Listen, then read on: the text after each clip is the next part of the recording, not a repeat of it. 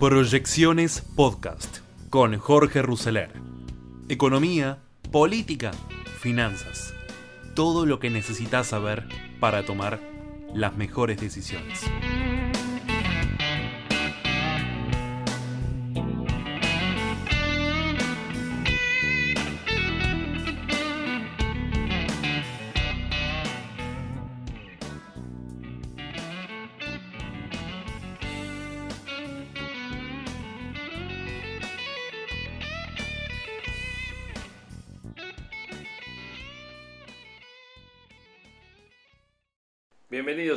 De hoy, viernes 24 de septiembre del 2021.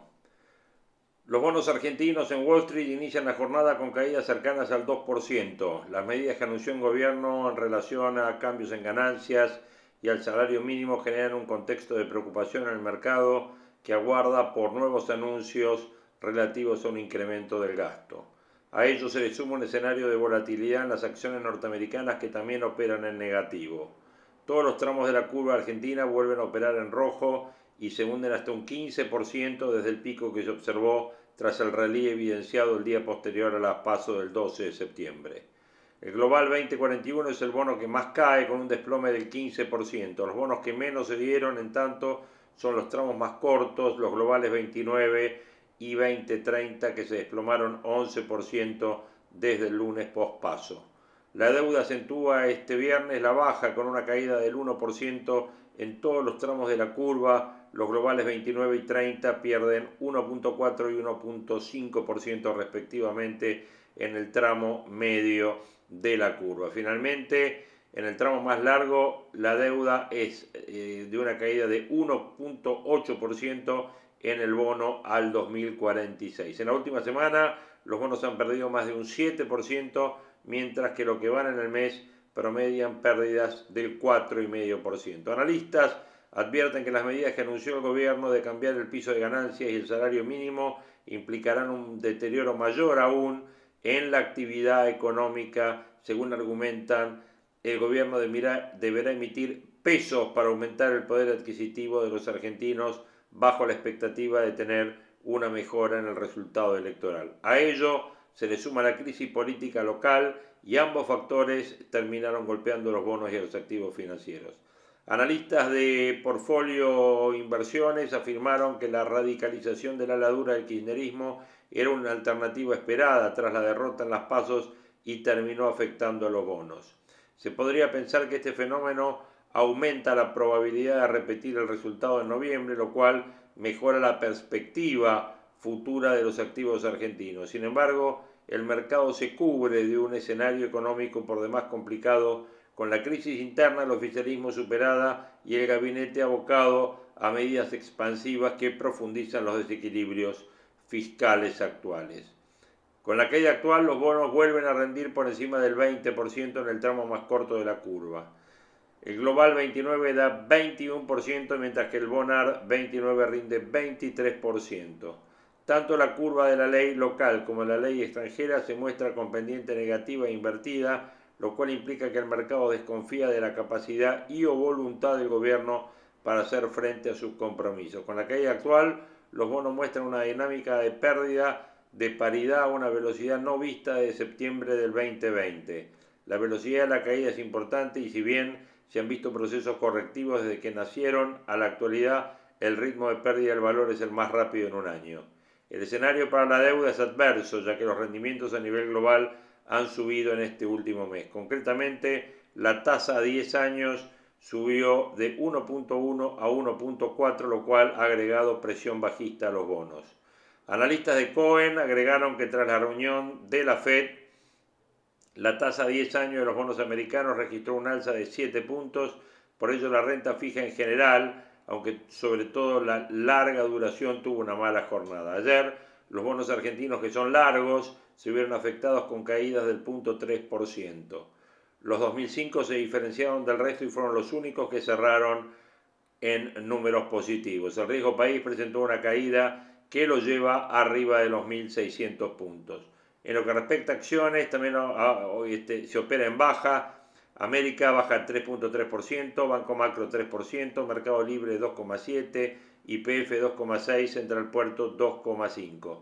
Despegar y TGS son las únicas dos que tienen un rebote del 3%. El escenario de debilidad de la deuda se complementa con un contexto más bien negativo en Wall Street. Tras el rally de dos días, las acciones inician el viernes a la baja cayendo 0,2%, retrocediendo el S&P 500 0,25 y el Nasdaq 0,63. En Europa se ven caídas también perdiendo 0,6%, la bolsa de Francia 0,8% y la bolsa de Alemania 0,5%. Así están los mercados en este día, en esto que es proyecciones 2021.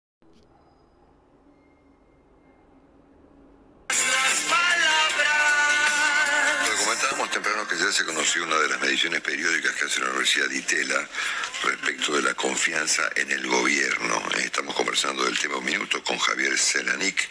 Javier es profesor del Departamento de Ciencia Política y Estudios Internacionales de la Universidad de Itela. Un abrazo, Javier. Buen día. Marcelo Longobardi por Mitre. ¿Qué tal? Buenos días. Buen día, buen día. Gracias por atendernos. ¿eh? Bueno, ¿nos podés este, eh, ofrecer algunos datos de este último trabajo de la Universidad de Itela? Sí, eh, el índice de confianza en el gobierno que hace la Escuela de Gobierno de la Universidad de Itela del 2001 es eh, un, índice construido sobre la base de una encuesta que Poliarquía hace para la Universidad eh, de Itela. y lo que muestra en la última medición es que en una escala que va hasta que va hasta 5 de 0 a 5, 0 menor confianza, 5 menor confianza, el índice se coloca en valores de 1,58, que es un valor comparativamente bajo eh, a lo largo de, la, de, toda la serie histórica. Eh, lo que también es notable es la variación. Eh, hace, hace, desde abril del año pasado que el índice de confianza respecto del gobierno de Alberto Fernández ha estado a la baja, en disminución, hace varios meses que con pequeñas bajas y alzas bajas como un serrucho eh, se mantienen niveles bajos, pero en la última medición, cuando uno ve la comparación entre la medición de agosto y la de septiembre, que la encuesta se terminó de hacer dos días antes de las elecciones, hay una caída de redondeando 15%, 14,7% en, la, en la confianza del gobierno, que también es uno de los más que una caída, en este caso uno podría hablar del desplome de la confianza en el gobierno, de, comparando la medición de septiembre respecto de la de agosto de este mismo año.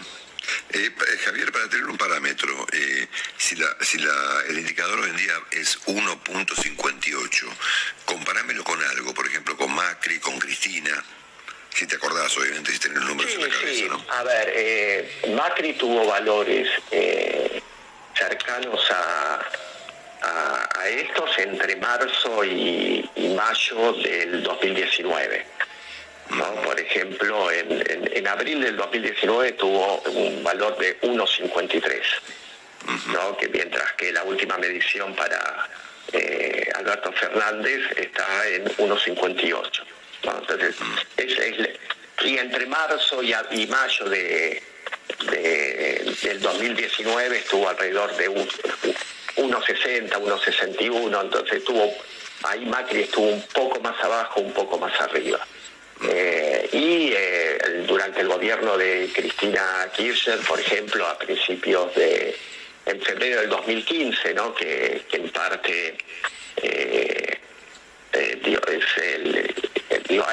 tenía un valor de 1,65. ¿No? Eh, pero inclusive esta medición es inusualmente baja. ¿no? En, toda la serie es, inusualmente baja eh, la, la, de este mes. Para compararlo con algo también, eh, un, un, valor de 1,58, 1,58, uno podría pensarlo como que alrededor del 32, 33, 31, entre el 30 y el 33 alrededor de un tercio de los que respondieron la encuesta tuvieron una, una valoración positiva. Esa, sería la correspondencia entre el valor del índice y eh, el porcentaje de respuestas positivos a favor del gobierno. Correcto. Que es algo muy parecido a lo que tuvo en votos, ¿no? Eh, sí, sí, sí, sí, claramente. Eh, Javier, ¿qué elementos ponderen ustedes para establecer esto llamado confianza en el gobierno? El, índice de confianza del gobierno está construido a partir de una encuesta donde se le hace preguntas sobre eh, cinco cuestiones diferentes. una cuestión, una, una pregunta tiene que ver con la evaluación general del gobierno, eh, eh, otra pregunta tiene que ver con la eficacia eh, que tiene el gobierno en la administración del gasto, del gasto público. Otra pregunta tiene que ver con la capacidad para resolver los problemas del país y otra tiene que ver con la honestidad de los funcionarios.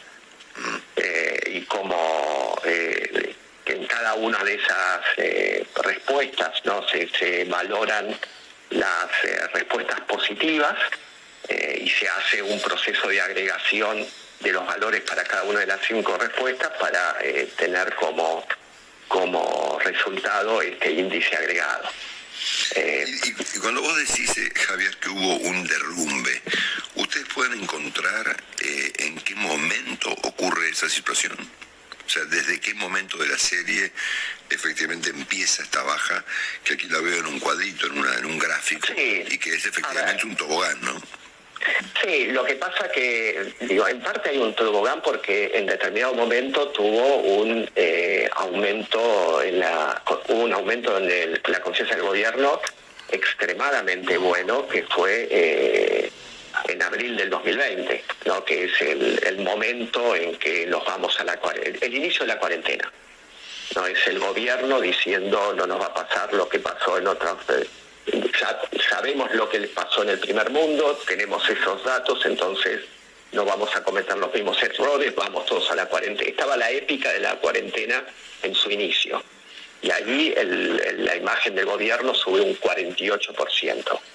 Entonces es un, sube a valores eh, extremadamente altos. ¿no? Únicamente durante la administración de Néstor Kirchner hay algunos valores que son un poco superiores a los que tiene Alberto Fernández en abril de, del 2020. Entonces es un tobogán desde eh, una cima eh, muy inusual, pero es un, un, tobogán eh, constante, ¿no?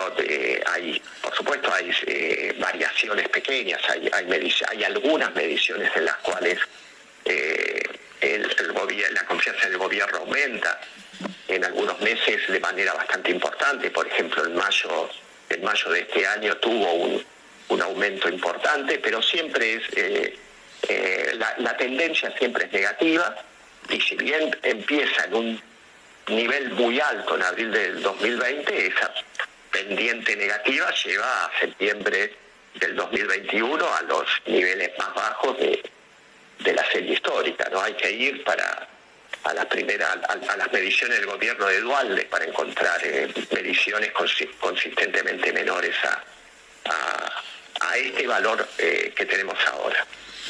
Eh, normalmente en el momento electoral suele haber un, un impulso para arriba provocado por la campaña, pero bueno, la campaña no, no, ha sido no ha sido lo suficientemente movilizadora en cuanto al espíritu y lo cual se ve no solamente en el resultado electoral, sino en, este índice. Javier, gracias por esta información. Te mandamos un abrazo. Que tengas muy, muy buen fin de semana. No, por favor, gracias a ustedes. Ah, chao, hasta luego. Javier Celasnik es profesor de la Universidad de Itela, confirmando los datos ofrecidos por este indicador que elabora la Universidad de Itela periódicamente respecto de la confianza en el gobierno.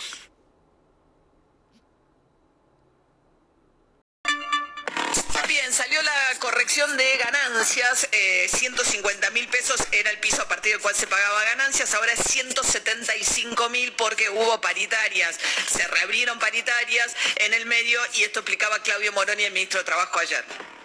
Hemos tenido experiencias en Argentina en donde al no ir adecuando este valor en forma consistente con el avance de las remuneraciones, lo que terminábamos haciendo era que cada vez el universo de sujetos alcanzados por el impuesto a las ganancias era mayor. Llegamos al punto en donde más del 20% de los trabajadores pagaban impuestos a las ganancias. Nuestra idea es que hacer mantener esta facultad que tiene el Poder Ejecutivo para ir ajustando estos valores de modo tal que siempre nos mantengamos en un entorno, en una, una población grabada por impuestos a las ganancias de asalariados cercano al último percentil, es decir, al 10% de los mayores salarios de la Argentina. Bueno, y Moroni, que es alguien muy cercano a Alberto Fernández, es un abogado, es amigo personal de Alberto Fernández, ayer le pegó a Guado de Pedro. Esas heridas todavía no, no han curado, dijo, no tiene ningún sentido presentar una renuncia a través de los diarios. Habló también de los números de desempleo, salió la medición del segundo trimestre de este año, comparado con el segundo trimestre del año pasado, acuérdense, plena pandemia, cierre de todo, se perdieron más de dos millones y medio de empleos en la Argentina durante los parates de la actividad del año pasado por la pandemia. Hay una mejora de este trimestre respecto al trimestre anterior, pero sigue habiendo un problema 10, casi 10% del desempleo y mucha gente desalentada a no ir a buscar trabajo. Sí, ¿no? vos tenés que la baja del desempleo que llegó a 9,6 en este trimestre eh, respecto de la comparación del año pasado, que había sido de 13,1, tenés un crecimiento obviamente en el empleo, se recupera algo del empleo, no la totalidad que se perdió en la pandemia y casi 100.000 personas que dejaron de buscar trabajo. Y eso también te baja Claro, el número de desempleo. El INDEC considera para ser desempleado que una persona tiene que estar sin trabajo y buscando, Buscando. activamente empleo. Si te desalentás y dejas de buscar empleo, ya no te toma como desempleado el INDEC. ¿Qué decía el ministro de Trabajo? No hay empleo si no hay proyecto de desarrollo. Y la verdad que la vocación de un proyecto de desarrollo que tiene el gobierno es clara y, ha impactado mucho más fuerte en, lo que es la industria que en lo que es los servicios. Pero eso en algún momento también llega. También estamos incentivando, hemos hecho reducción de contribuciones patronales en todo el norte grande, hemos mantenido el programa Repro, o sea, vamos haciendo todo lo necesario para mantener el proyecto de desarrollo, que es el que en definitiva genera empleo, y en la medida hasta tanto eso llegue, aquellos sectores que todavía están afectados por la- restricciones impuestas por la pandemia, los seguimos asistiendo. Yo estoy convencido que hacia fin de año vamos a estar con un nivel de empleo mu- muy, mucho, mucho más elevado. Sergio Massa, el presidente de la Cámara de Diputados, salió a anticipar que está bajo estudio la posibilidad de que aquellos que tienen 30 años de aportes, pero que están desempleados, porque es muy difícil conseguir trabajo, sobre todo para los que tienen más de 50 años, se les complica mucho volver al mercado laboral una vez que el mercado laboral los expulsa, y entonces hasta la que llegara la edad jubilatoria, si tenés 30 años de aporte, te van a dar una prejubilación. Esto está en estudio en la ANSES.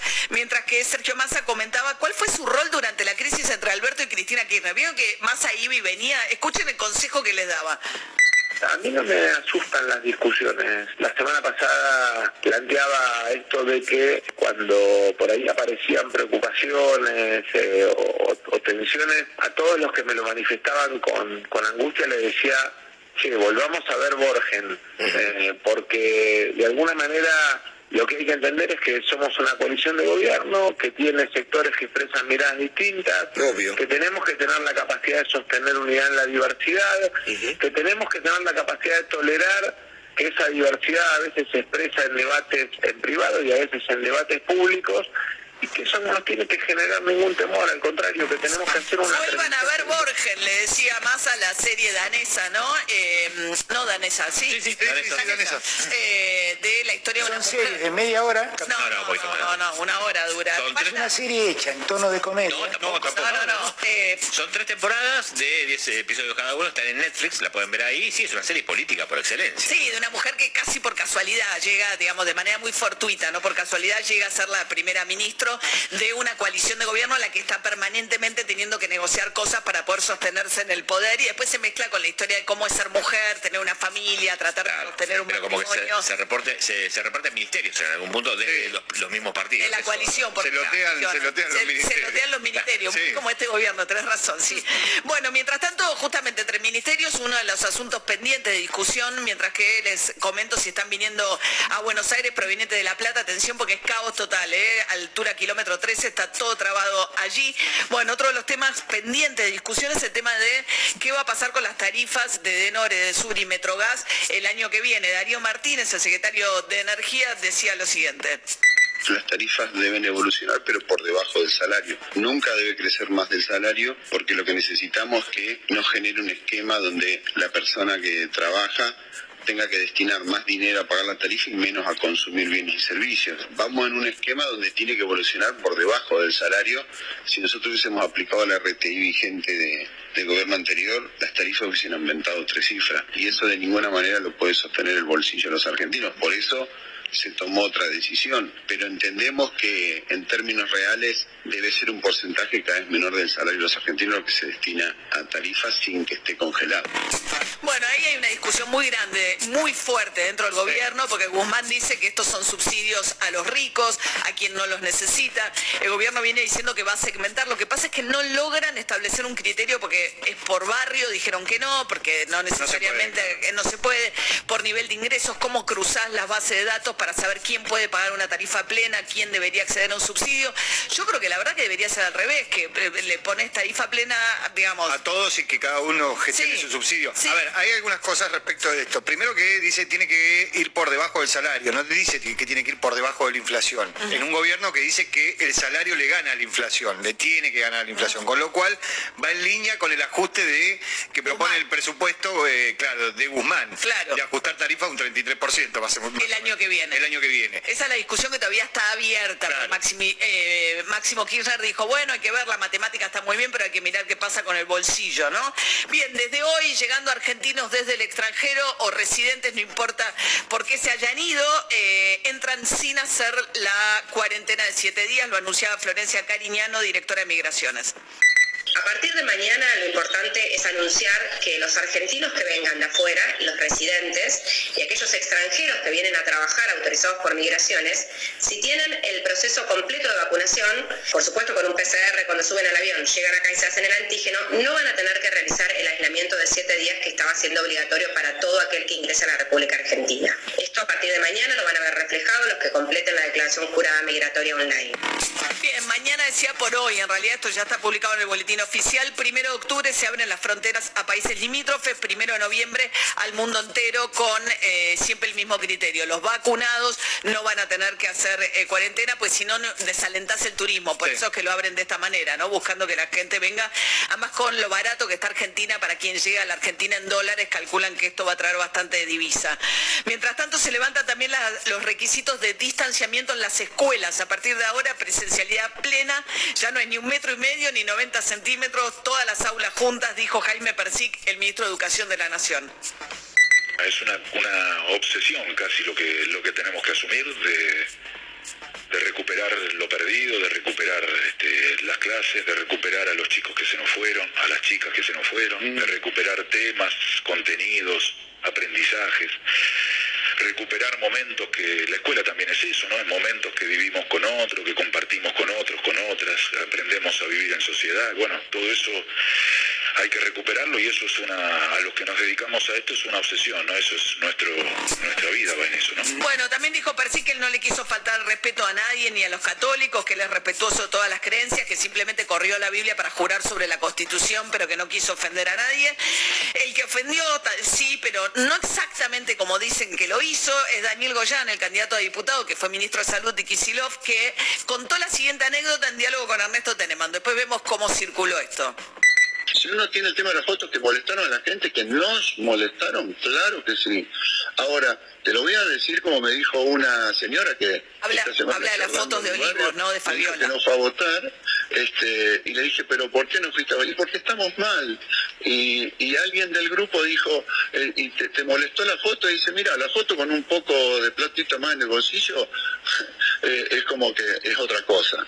Y eso, eso es lo que valora la gente. La gente valora un conjunto de medidas y evidentemente nos reclamó algo. No es subestimar al votante, al contrario, nos dio una lección cívica marcándonos que estábamos, que tenemos que resolver y mejorar cosas. Bueno, él cuenta la anécdota de alguien que le dijo, una mujer que le dijo con platita en el bolsillo, la foto de la fiesta de Fabiola Yáñez en Olivos en plena cuarentena no hubiese tenido tanto impacto sobre el votante. La cita que le hacen decir textualmente a Goyán es como si él lo hubiese dicho. De todas maneras, cuando uno elige una anécdota para contarla, está eligiendo por algo, ¿no? Porque está avalando ese argumento. Pero claro, hay más de 120 mil muertos por coronavirus en la Argentina, ¿no? Urbana Play. Noticias.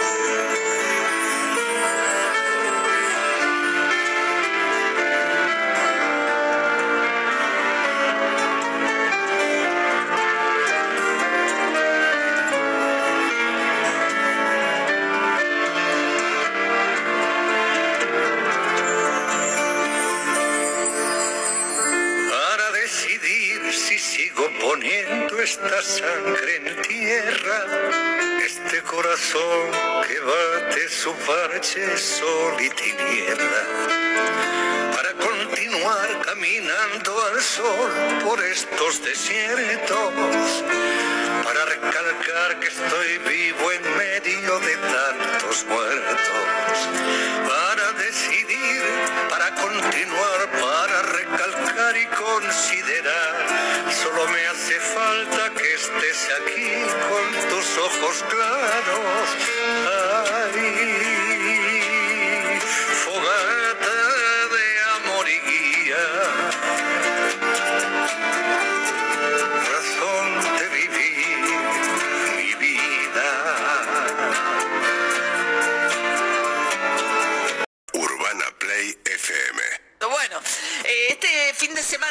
domingo, hay elecciones muy trascendentes en Alemania eh, que marcan el fin de una era, tanto en Alemania porque por primera vez en 16 años no se va a presentar Angela Merkel, su canciller actual, y también porque, bueno, el liderazgo en Europa, eh, por el rol que cumplió en Europa eh, Angela Merkel todos estos años.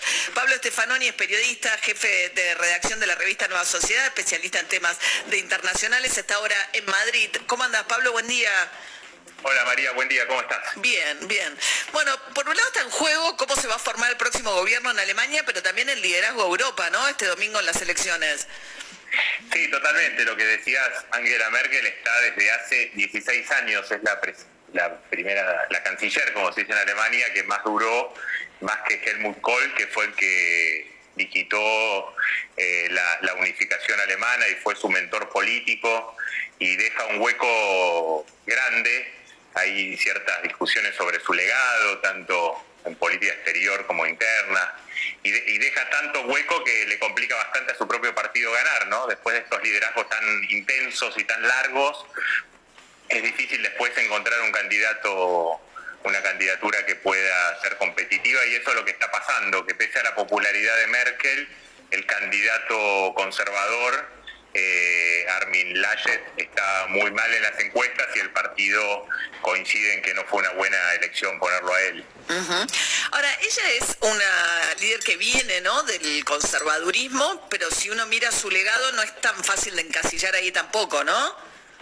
No, esa es una biografía interesante la de Angela Merkel, porque era una científica que se que creció en la República Democrática Alemana, en la Alemania comunista, porque su papá era un pastor luterano y se dedicó a la ciencia. Después saltó a la política eh, bajo el ala de Helmut Kohl, precisamente en la CDU, la, uni- la- la Unión Demócrata Cristiana. Eh, el tema que también me parece que en un momento, si te acordás, ella era como considerada, bueno, una especie de neoliberal durísima cuando fue la crisis griega, ¿no? Y, y había todo tipo de memes donde por poco se la comparaba con Hitler porque fue muy dura con la cuestión del déficit. Sin embargo, después me parece que más que Merkel lo que cambió fue el mundo, ¿no? Y cuando el mundo giró hacia el trampismo y hacia el aumento de las extremas derechas, Merkel quedó como una eh, como un liderazgo muy racional, moderado, tuvo unas posiciones en un momento incluso progresistas con el tema de, de los refugiados, y entonces cambió mucho, me parece, la imagen de Merkel en estos años, porque quedó como, bueno, uno de los liderazgos racionales en un mundo que parecía ir hacia la irracionalidad, ¿no? Sobre todo con Donald Trump en la Casa Blanca. Y entonces, eh, en el mundo quedó como una líder, bueno, demócrata cristiana, eh, muy sensata. Quizás también en su extrema sensatez residen algunos de los problemas, porque fue un gobierno que garantizó mucha estabilidad pero no tantas reformas como algunos creían que Alemania necesitaba. ¿no? Eh, y dentro de Europa, digamos, lo que dicen es que por ahí, eh, Manuel, dentro de la rivalidad por ser el, liderazgo europeo, ¿no? Entre Francia y Alemania, eh, que, que Manuel Macron puede intentar aprovecharlo como para ponerse él como el líder de Europa en ausencia de una figura como Merkel. Sí, Macron intenta eso. Vamos a ver, por ahora las encuestas dicen que ganaría eh, Olaf Scholz, que es el candidato del Partido Socialdemócrata, eh, que es el ministro de Finanzas de Angela Merkel, porque hay una, una gran coalición ahora entre conservadores y socialdemócratas, porque no hubo mayoría en las anteriores elecciones y fue la única alianza que se pudo armar, esta mega coalición. Entonces, efectivamente, bueno, ahí también deja un hueco en Europa. Macron podría intentar eh, ocuparlo. Vamos a ver, Joel es un personaje con una personalidad considerada muy aburrida, un perfil muy bajo. Eh, a la vez fue un ministro de Finanzas importante en la pandemia. Algunos lo empezaron a llamar bazooka Joel porque expandió mucho el gasto público, lo cual no era común en Alemania para enfrentar la pandemia. Pero bueno, eh, a nivel internacional no va a estar a la, altura de Merkel, por lo menos en los primeros tiempos. Entonces obviamente deja espacio para otros liderazgos. Macron tiene también elecciones. Si se da como están hoy las encuestas, podría ser reelegido si la elección en Francia es entre Macron y Marine Le Pen de la extrema derecha. Claro. Ahora, y como mujer, Angela Merkel es curioso, ¿no? Porque en este tiempo de feminismos en el mundo, eh, eh, obviamente una mujer liderando un país como Alemania, eh, potencia en el mundo, podría haber tenido un rol, pero no, ¿no? O sea, no hay algo, ella como mujer no tomó agendas de temas de del liderazgo femenino en el mundo casi. No, ella fue como lo que decís, ¿no? Una líder fuerte eh, tanto con sus ministros, con, sus, con su partido, eh, a la vez es un partido demócrata cristiano, de tintes más conservadores, aunque era la más moderada, incluso ella fue muy dura en el partido en no hacer acuerdos con la extrema derecha, lo cual no, hubo, hay sectores de su partido que sí los intentaron hacer a nivel regional. Eh, y sobre todo tuvo, hizo como un capital político de su austeridad, ¿no? Un poco a la mujica, ¿no? Pero Eso trajecito, ¿no? O sea, el trajecito, hay fotos de ella comprando en el supermercado después de una reunión importante, por ejemplo, en la Unión Europea, donde se discutían cosas fundamentales para Europa, después volvía a Berlín y se la veía yendo a comprar al súper antes de volver a su casa, a su departamento, que es no es una residencia oficial. Entonces, eh, hace poco se la veía comprando almohadas en una especie de arredo de Berlín con un par de seguridad atrás, pero ella llevaba las almohadas ¿no? y las cosas que había comprado. ¿no? ese tipo de imágenes eh, explican una parte ¿no? de, la, de la popularidad de la cercanía con la sociedad en momentos de que se bueno, hay mucha en general susceptibilidad con el privilegio de los políticos, ¿no? Entonces, eh, es un liderazgo inédito por el tiempo, además. 16 años es muchísimo en Alemania, eh, es la que más tiempo estuvo, y también eso explica el desgaste, ¿no? Ya en los últimos tiempos no tenía tanto que ofrecer y, se expresa un poco en la situación que está. No es tanto que los socialdemócratas estén muy fuertes, sino que los otros están más débiles, ¿no? Y esa es un poco la clave de esta elección en Alemania, donde hay una crisis fuerte del bipartidismo. Por primera vez desde 1949 conservadores y socialdemócratas no van a sumar el 50%, una extrema derecha que está en el 12%. Eh, una, un atraso, un, gran debate interesante que no se conoce tanto de Alemania es el atraso tecnológico en temas de Internet. Es uno de los países de Europa con menos fibra óptica y donde el Internet es más lento y, la administración pública está muy poco digitalizada.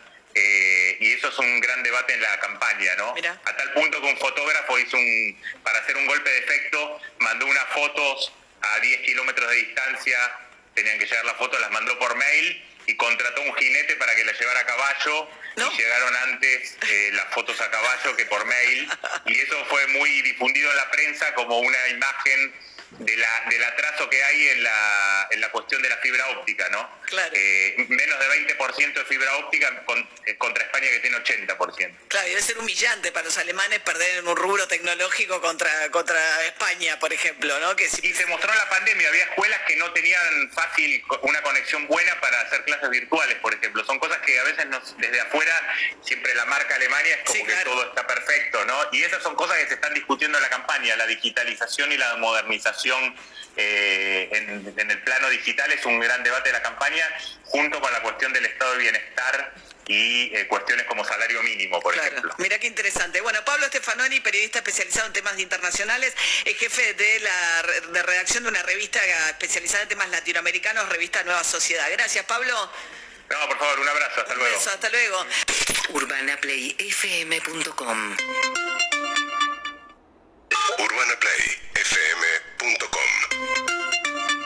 Vamos a charlar ahora con Hugo Alconamón del recambio en la Corte Suprema de Justicia de la Nación con nuevas autoridades, una cosa bastante bochornosa, como todo lo que viene pasando últimamente en la Corte. ¿Cómo va, Hugo? Buen día. ¡Hola, jefa! ¿Venís de correr ¿Cómo vos, que estás con remera deportiva? Sí, ahora me puedo poner una No, remera no, está deportiva? perfecto, está perfecto. Voy a correr la media maratón, te quiero decir. ¿Vas a correrla? Sí. Bien, te anotaste a término, ¿no, María? No, eh, Acá no dejan pasar. ¿Te diste cuenta? tremendo. Lo importante es que entré. agarran de Lo importante es que Claro, entré. somos periodistas, sabemos todo. Es que entré. Por favor, gracias, Alberto. Bueno, ahí va. A lo nuestro. Sí, tenemos una nueva presidencia en la Corte Suprema y fue bastante revuelta la reunión. Eh, ocurrió algo que no pasaba desde los años 90 y la Corte menemista, pero en definitiva hay nuevo presidente. ¿Qué ocurrió ayer? Que en definitiva, con la presencia de tres miembros sobre un total de cinco, la Corte terminó decidiendo tener un nuevo titular. Ese nuevo titular es Horacio Rosati. Algunos memoriosos lo recordarán como un ex ministro de Justicia de Kirchner que se fue dando un portazo al negarse a firmar eh, la licitación para la construcción de una cárcel por sobreprecios. Otros más memoriosos todavía lo recordarán de los tiempos de la Procuración del Tesoro y otros más por ser convencional constituyente. Pero en definitiva, termina con tres votos y te cuento, María, los tres votos fueron para elegirlo a Rosati, fueron Rosati Se y además Maqueda y además Rosengart. Entonces, más de un oyente puede decir, perdón, Rosati se votó a sí mismo. Y la respuesta breve es sí. Por eso digo, es un recuerdo de los años 90, cuando en aquellos tiempos de la mayoría automática menemista en la Corte, Nazareno también se votaba a sí mismo. Eh, y en cuanto a los otros dos que faltan, por supuesto, son Ricardo Lorenzetti, que tenía ganas de él volver a ser presidente, que había sido 12 años, y la otra persona era Elena Hayton de Nolasco, que como Ricardo Lorenzetti no iba a participar porque no quería darle quórum, legitimidad a esta elección, a su vez Hayton pateó la pelota para la semana que viene diciendo, ¿por qué no esperamos un poco más a Ricardo? En definitiva, el resto dijo, no, vamos para adelante, vamos a definir esto de una bendita vez. Ahora, Y en definitiva tenemos nuevo presidente María de aquí, es decir, primero de octubre, semana próxima, tres años, así que hasta 2024. Este presidente de la Corte estará por el resto del mandato de Alberto Fernández como Claro. presidente del Ejecutivo. claro, y que le pueden tocar causas delicadas, tanto de cuestionamientos de Cristina Kirchner a las causas que se le siguen, o el correo de la familia Macri. Pero lo que te quería preguntar es, Rosati es como un maquiavelo, ¿no? Porque eh, calladito, calladito se le adjudicó un rol clave cuando le quitan la presidencia a Lorenzetti y se la dan a Rosenkrantz, ¿no? Rosenkrantz que era el más cercano de todos los jueces que incorpora Macri al macrismo, ¿no? Eh, después urde con sus colegas también una maniobra para limitar el poder de Rosenkrantz y decirle sos presidente, pero necesitas del acompañamiento de, de otros jueces para tomar decisiones. Y ahora armó su propia historia para ser él presidente, o sea, como que eh, se va aliando con distintos integrantes de la Corte para ir logrando sus objetivos, ¿no? A ver, aquí tenés dos formas de verlo, o más, por supuesto. Una es que él es muy hábil, muy componedor y al mismo tiempo muy dialoguista, es decir, habla con todos. a diferencia de algún otro ministro que se abroquela en su despacho y no habla con nadie y que sea lo que Dios quiera con el resto, que lo que tenés es que Rosati sí habla, pimponea y en un determinado momento para determinado fallo acuerda con alguno, en otro llega a un consenso con el otro. Así que por un lado es dialoguista y componedor y por otro lado es pragmático. Y entonces avanza y sigue, tiene un cierto chimichurri maquiavélico, por supuesto, pero también digamos algo acá el que no fuma, el que no corre, vuela. Y el que no fuma bajo del agua es porque se comió la libre por lenta. Así que acá no es que haya alguno que pobrecito. Eh, y además vamos a lo esencial que también vos remarcaste en esto, María. ¿Cuál es la importancia de que esté un Rosati o quien fuere como presidente de la Corte? Hay dos ejes centrales. Uno, los expedientes. Dos, las relaciones. Uno, los expedientes en efecto, como vos mencionaste, algunos eventuales apelaciones de Cristina Kirchner, pero también tenemos, por ejemplo, que está todavía por debatirse cómo tiene que configurarse el Consejo de la Magistratura. Y, el oyente va a decir, a mí qué corno me importa esto. No, es la forma en que se eligen los jueces en la República Argentina, nene. Con lo cual, si acá no tenés claro cómo se te forman y definen y designan y remueven a los jueces, eso es un tema sensible. Uno, dos, te doy otro ejemplo nimio y ya cambiamos. Es, por ejemplo, el debate entre el gobierno nacional y el gobierno porteño por la coparticipación federal. Estamos hablando de fortunas, María. Claro. Miles y miles de millones de pesos que se definen con la firma de como máximo no necesita más de tres firmas. Con lo cual, si vos tenés tres firmas, definís miles de millones de pesos. Y luego, el otro eje por el cual también es relevante el presidente, entre muchos otros, es justamente cómo es su interacción con los otros poderes del Estado. Si vos tenés un ministro de la Corte, un presidente que tiende a encerrarse dentro de su propio frasco y que sea lo que Dios quiera, podés generar que cruja en la dinámica del Estado. Si tenés por el contrario otro presidente de la Corte que es dialoguista, tiempista, ahí podés decir, mira, a ver, pisame este expediente, no te pido que me lo definas a favor o en contra, pero mira, déjame cerrar, por ejemplo, el presupuesto y definime eso dentro de seis meses que voy a tener más dinero. No me generas un problema y no te estoy modificando tu resolución. Y eso permite... Un juego... Claro, bien. Correcto. Bueno, eh, entonces Horacio Rosati, el nuevo presidente de la Corte Suprema de Justicia de la Nación a partir del primero de octubre, con Rosenkratz de vicepresidente, el análisis de Hugo Alconadamón. Gracias, Hugo. Seguimos en Instagram y Twitter arroba Urbana Play FM. De acá en más. Con María O'Donnell. Un tutorial para tiempos complejos. Bueno, sigue abierta la discusión en el frente de todos respecto de eh, las políticas expansivas del gasto, cuánto hay que expandir el gasto. Volvió a ratificar esta mañana el Cuervo de la Roque que no es momento de estar amarreteando. Había dicho antes Máximo Kirchner que una cosa es la matemática, pero otra es el bolsillo de la gente. Una puja con Martín Guzmán, donde incluso hay que atraviesa más fuerte al frente de todos. Si uno ve, pocos debates han permeado tanto el frente de todos, donde uno ve eh, todo un sector diciendo que Cristina Kirchner tiene mal los números, que no es cierto que el gasto se haya contraído, que sí se achicó el déficit este año, no es porque hubo un ajuste, como dijo Cristina de Kirchner, sino porque mejoraron los ingresos. Entonces, si te entra más plata, puedes gastar más achicando el déficit, incluso que es lo que intentó explicarle públicamente Martín Guzmán a Cristina Kirchner en estos días, pero está abierta también la discusión del año que viene y qué va a pasar sobre todo con el tema de eh, los subsidios. Ahora hay otro tema que hoy es muy pertinente discutir, que es un tema que es el drama de, que necesita solución, eh, más allá del tema del déficit y la inflación, que tiene que ver con el empleo. Se conocieron las cifras del empleo del segundo trimestre de este año, ¿no? Eh, abril, mayo y junio. Abril, mayo y junio. ¿Qué pasó entre abril, mayo y junio? La comparación es con abril, mayo y junio del año pasado. Bueno, abril, mayo y junio del año pasado, plena cuarentena, todo cerrado, se perdió muchísimo empleo. Entonces, que la situación de este año, este trimestre, haya mejorado respecto al año pasado, no te dice mucho. El desempleo del año pasado en igual trimestre era del 13%, ahora es del 9,6%.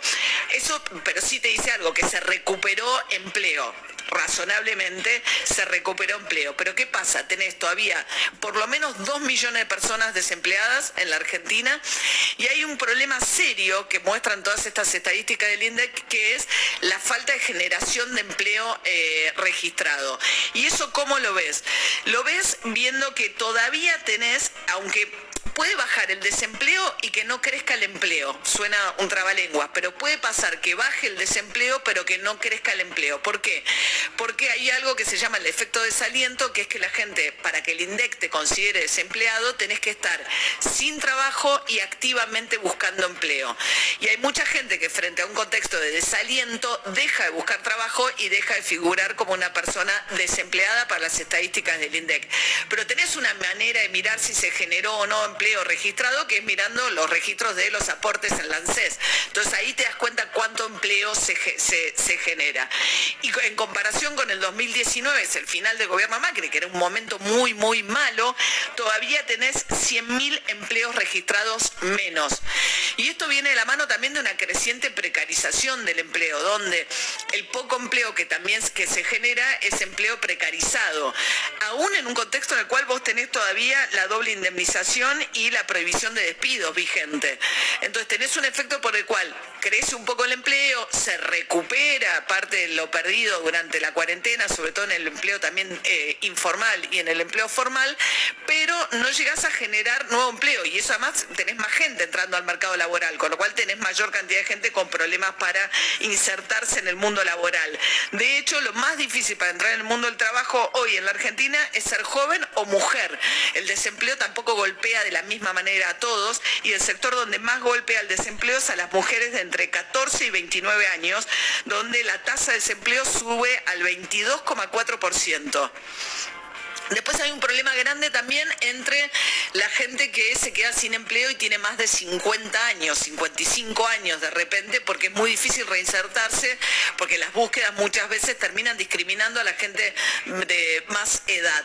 Para eso el gobierno ayer confirmó eh, Sergio Massa que están trabajando en un proyecto que lo que haría es lo siguiente, para los que tienen aportes y que han trabajado y tienen por lo menos 30 años de aportes, pero todavía no llegan a tener 60 años si son mujeres o 60 65 años si son varones, les darían una prejubilación, donde ganarían el 80% o el 70% según el caso de lo que sería una jubilación hasta llegar a la edad jubilatoria.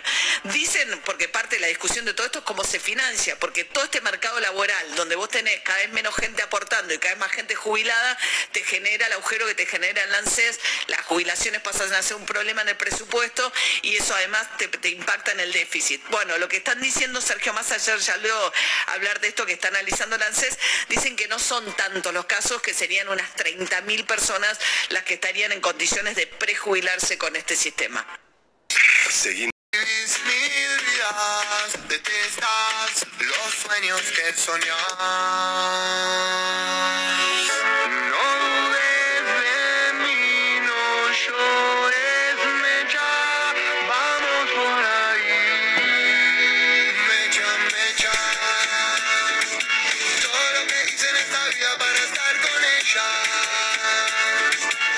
Iba con su rumbo y una estrella.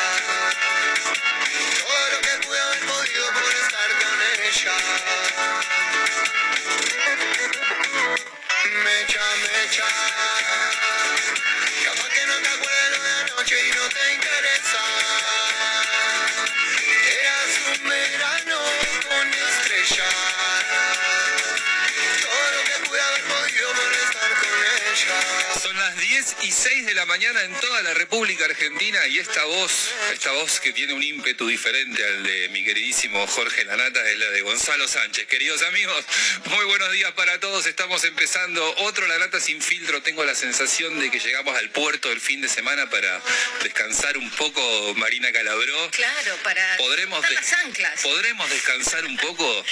No sé, este país no da respiro, ¿Podremos, Sánchez. podremos quitarnos de encima la locura de la información Rolando Barbano? no? Yo creo que no, más los que trabajamos el sábado, que somos la gente de bien, no como ustedes vagos que descansan sábado y domingo. Y además Barbano va por su marca histórica el sábado. ¿Se acuerda que ¿no? hizo Porque pico está- de audiencia anual el sábado pasado y ahora tiene que superar su propia marca?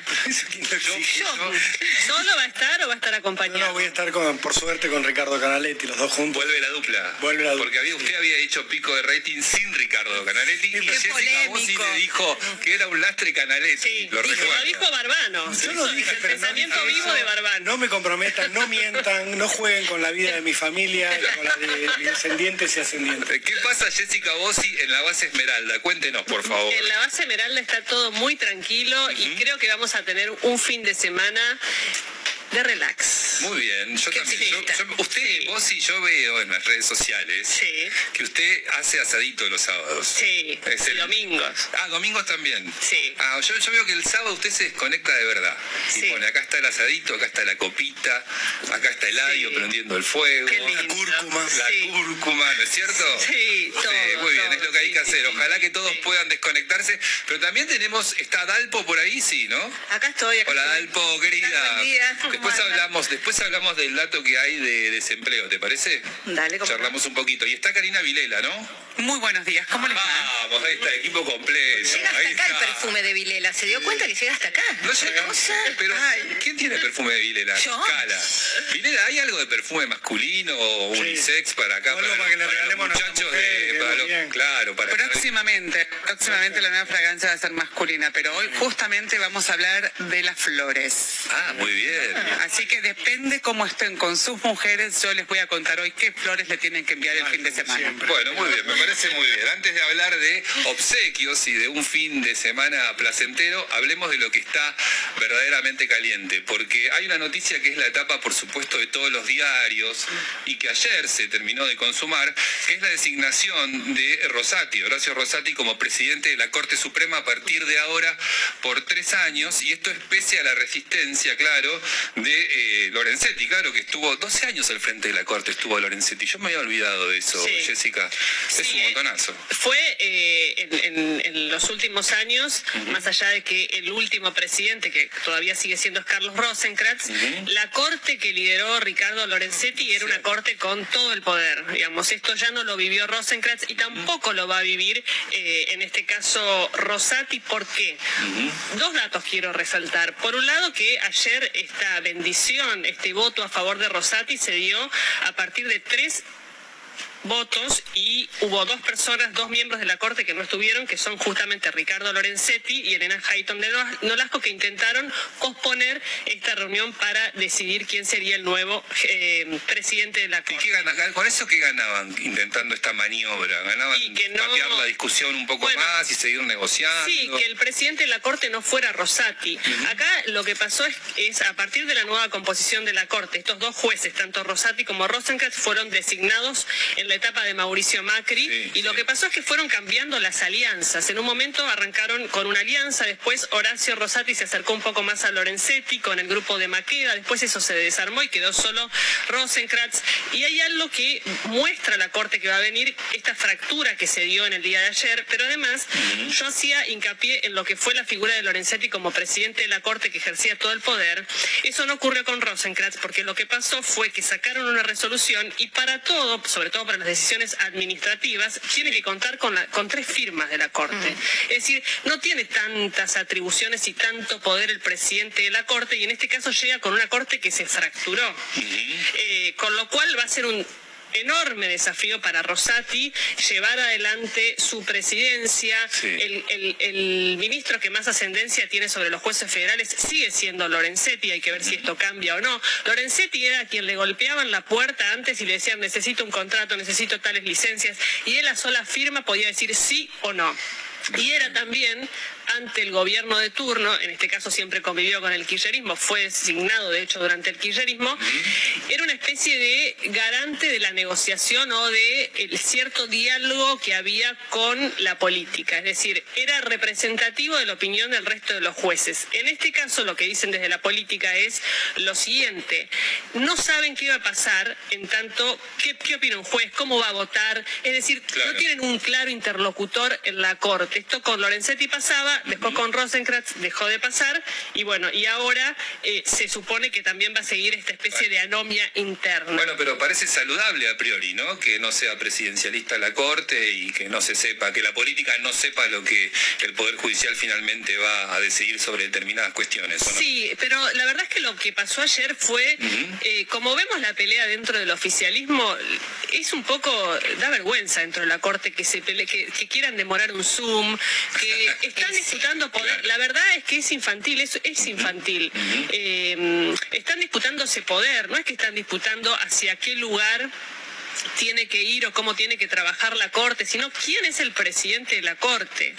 Eh, y no se ponen de acuerdo. En, en- en los últimos tiempos, ¿se acuerdan? Aislaron a Rosenkrantz, que, que- que la verdad eh, era, no se hablaban, nadie sabía que, que iban a votar, no, no, no, no podían llevar una agenda, no digo para beneficiar a alguien, digo para que sea un trabajo efectivo, productivo de la Corte. Es muy poco lo que pudieron acordar.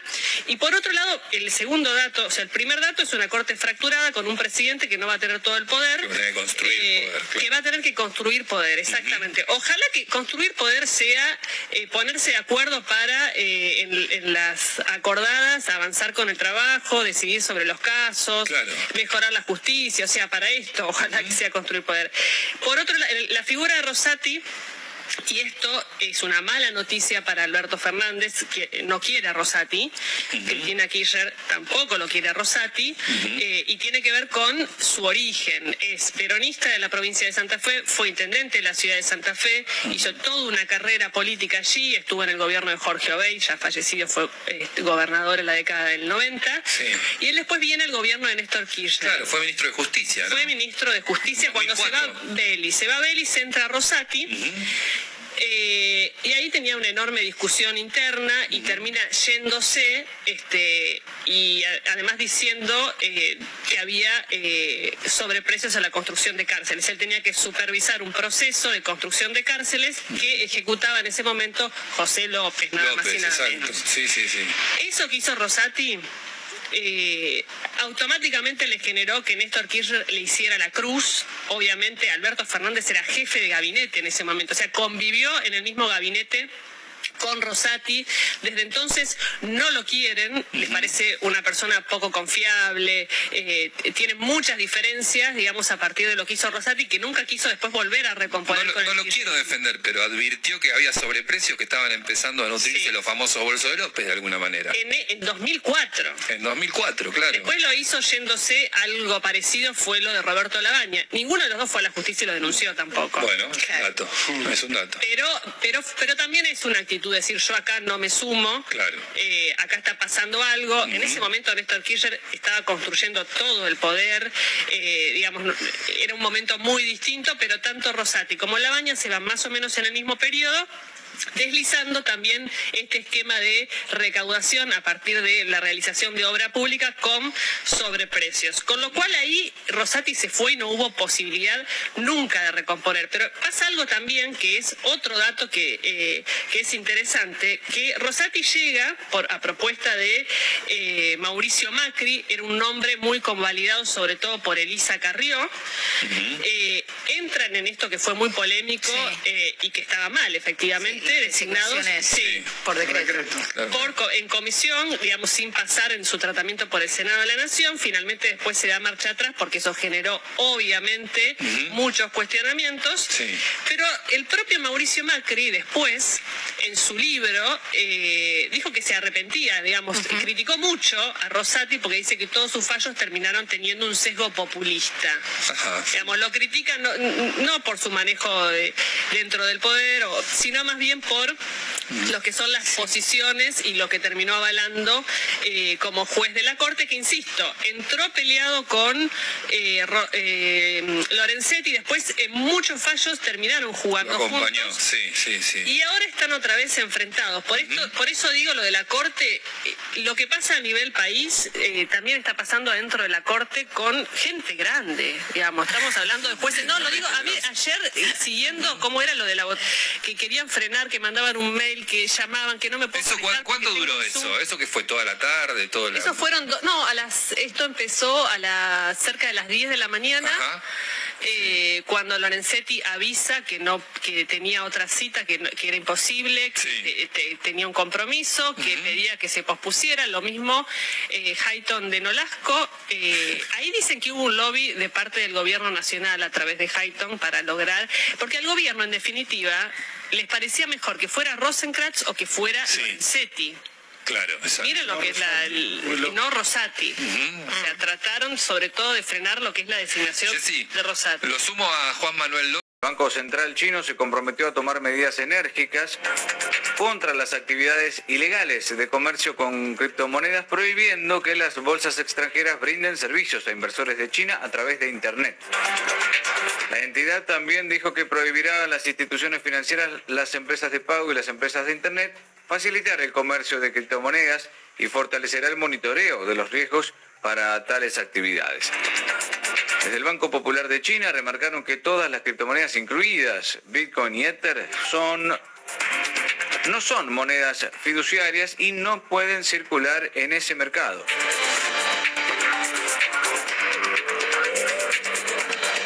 Los reyes de España visitaron La Palma tras la erupción del volcán Cumbre Vieja.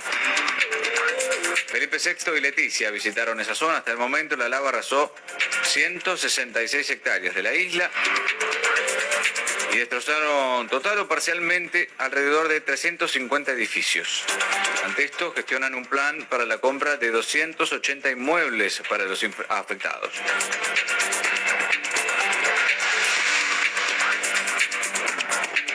Los asesores para el control y la prevención de enfermedades de Estados Unidos recomiendan la aplicación de una tercera dosis de la vacuna de Pfizer.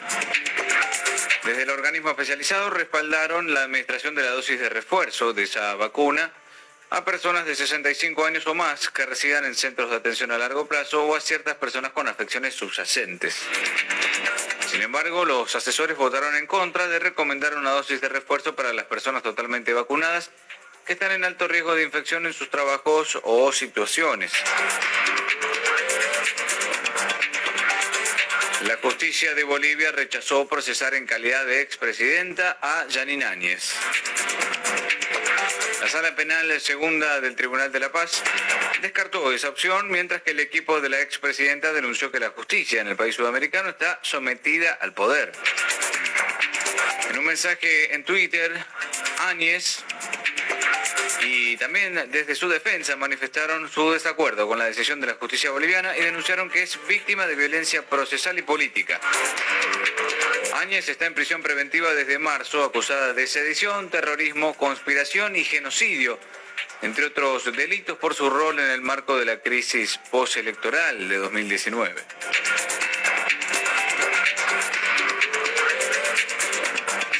Ahora, principales títulos de los portales del mundo.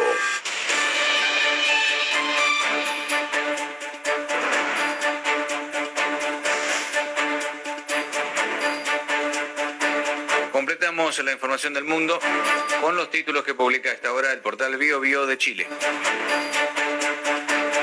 Israel no permitirá dar clases a profesores que no hayan sido vacunados. Ese país no permitirá que los profesores no vacunados contra el COVID y que no presenten un test negativo den clases y también los penalizará con la retirada del sueldo, de acuerdo a lo que anunció el Ministerio de Educación este jueves.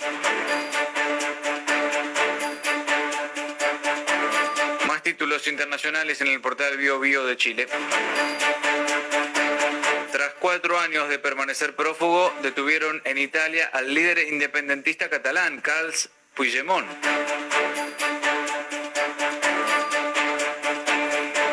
Se trata de quien fuera presidente del gobierno catalán durante la declaración fallida de independencia en 2017. Ahora fue detenido en la isla italiana de Cerdeña, tras cuatro años huyendo de la justicia española.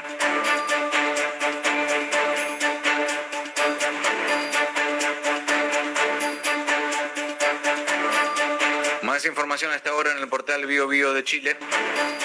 Llegan a Chile el primer grupo de familias afganas que escaparon del control talibán.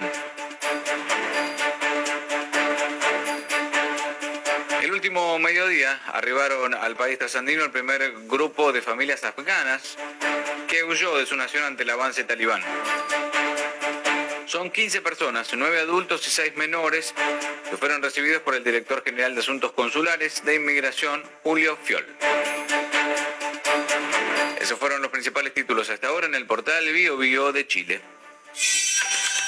93% de la población mayor de 18 años con una dosis y el 72% con esquema completo. La ministra de Salud local, Judith Di Giglio, confirmó en Radio 10 que la provincia participará de un estudio multicéntrico a realizarse en cuatro países de Latinoamérica sobre la efectividad de las vacunas, impulsado por la Organización Panamericana de la Salud.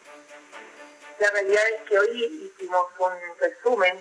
La ministra de Salud de la Nación concurrió a nuestra provincia, eh, porque la provincia va a formar parte, participará en realidad de un estudio como provincia, en un estudio multicéntrico eh, que participa el Ministerio de Salud de la Nación con la provincia de Tierra del Fuego y el Hospital Posadas de efectividad y eh, eficacia de vacunas que está realizando la Organización Panamericana de la Salud.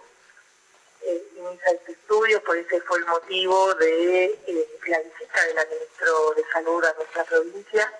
Y además, eh, bueno, hicimos un avance de cómo va el plan de vacunación en el cual eh, nuestra provincia, por las características insulares, particulares y por las características geográficas en las cuales no hay zonas rurales a las cuales sea difícil el acceso a la salud, tiene ya un 93% de personas que han recibido su primer dosis, que es un porcentaje muy alto, y de, hablando de mayores de 18 años, que es la población objetivo en este momento, y de ellos un 72% de personas que eh, tienen un esquema completo, hablando de personas mayores de 18 años. Esos fueron los datos que presentamos.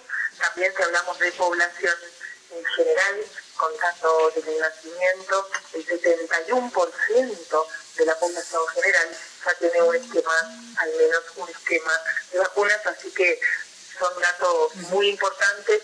Luego, eh, por supuesto que esto hace que disminuya la, la disminuyan las internaciones, como lo estamos viendo en todo el país, ¿no? Sabemos que las vacunas no impiden la transmisión del virus, sí hacen que eh, las personas que tienen la enfermedad la tengan con eh, generalmente cursando un cuadro grave que no requiere internación.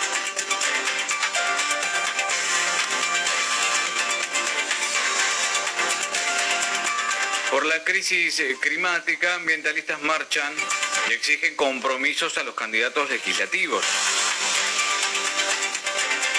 Será un movimiento parte de la jornada internacional Fridays for Future. Organizaciones locales como Jóvenes por el Clima convocan a marchar al Congreso a las 17. Demandarán que la emergencia ambiental forme parte del debate público. Se concentrarán en Plaza de Mayo e irán hacia, hacia Congreso con una sentada previa a las 15 en el obelisco.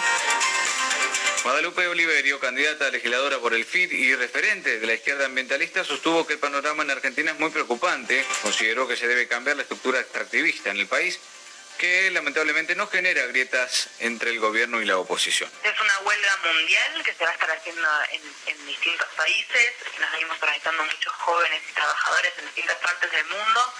Bueno, ustedes sabrán que hace unas semanas eh, nomás salió un informe del IPCC donde pronostica un futuro eh, devastador para, para el planeta, que nosotros igual creo que todos lo vienen viendo, o sea, estamos viendo grandes este, inundaciones como en China, eh, quemas y incendios en Grecia, en Australia, sequías, América Latina, eh, en el 2020 fue la región más afectada por por sequías y por el cambio climático, entonces nosotros estamos profundamente preocupados como jóvenes, negados a que nos digan que somos la generación sin futuro y mi posición por lo menos y la de muchos jóvenes que comparten esta perspectiva es que todas esas cumbres no estarían sirviendo, o sea, son cumbres incluso donde eh, no solo están los gobiernos imperialistas que no quieren tocar este, de ninguna manera los intereses de estas grandes empresas que contaminantes que decías vos, sino que muchas veces esas mismas empresas participan de las cumbres.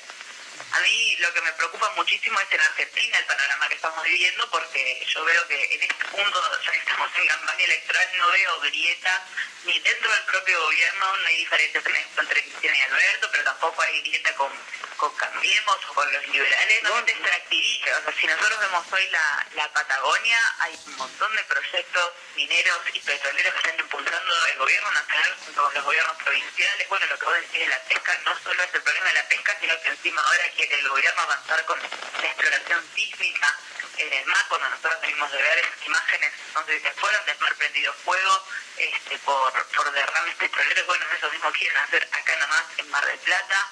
Eh, está, se está discutiendo la extracción de litio este, en el norte, todo esto obviamente sin consultar con ninguna con ninguna de estas regiones, ¿no? Donde para mí hay como una vuelta a la campaña del desierto con este discurso, viven jóvenes, trabajadores tumbados, nadie les pregunta si este, eh, que quieren esas actividades o no, que son sumamente contaminantes.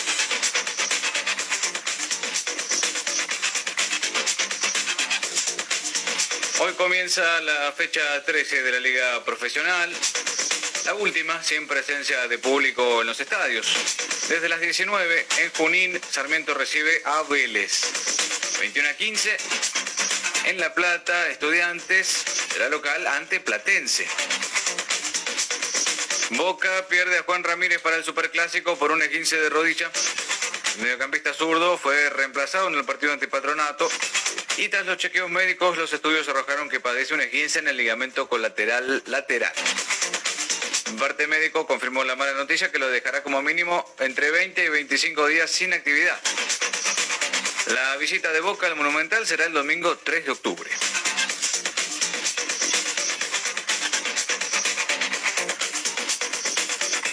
Desde el PSG confirmaron que Lionel Messi quedó descartado para el partido de mañana ante Montpellier.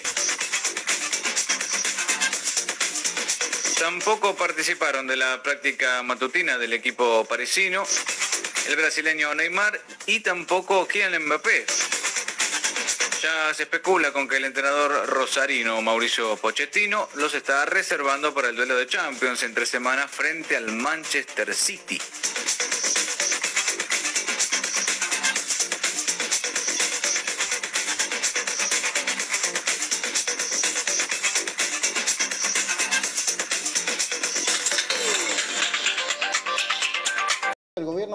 Mansur. Ahí la estás viendo, cierre de voces, arranca la trama del poder. Vamos.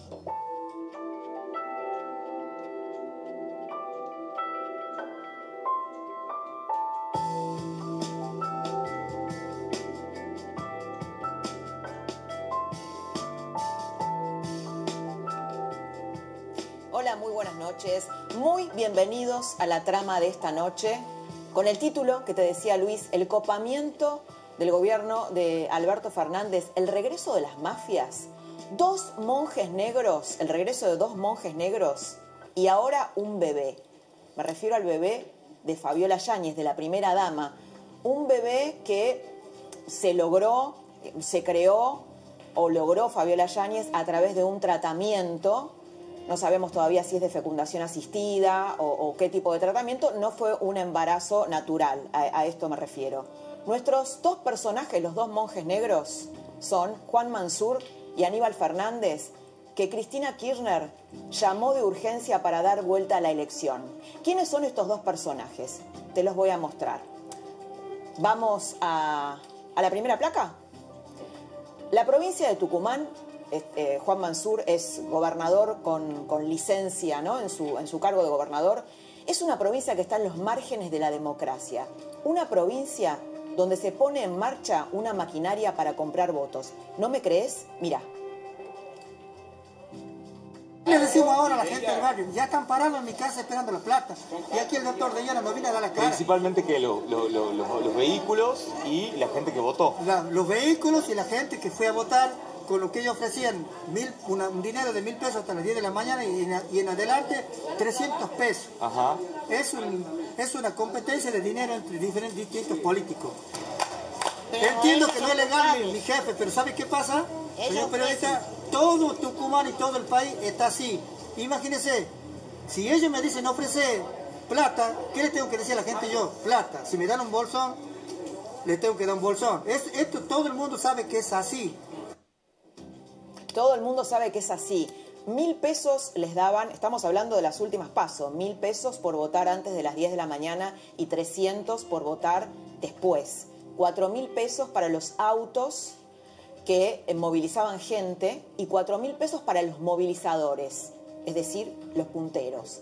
Esta es la maquinaria en marcha en Tucumán. A tal punto es así que hubo, después lo vamos a hablar con Irene Benito, que es una de las biógrafas de Juan Mansur, han escrito unos colegas de la Gaceta una saga de libros contando esta historia de Tucumán, que hoy está en el centro de la escena.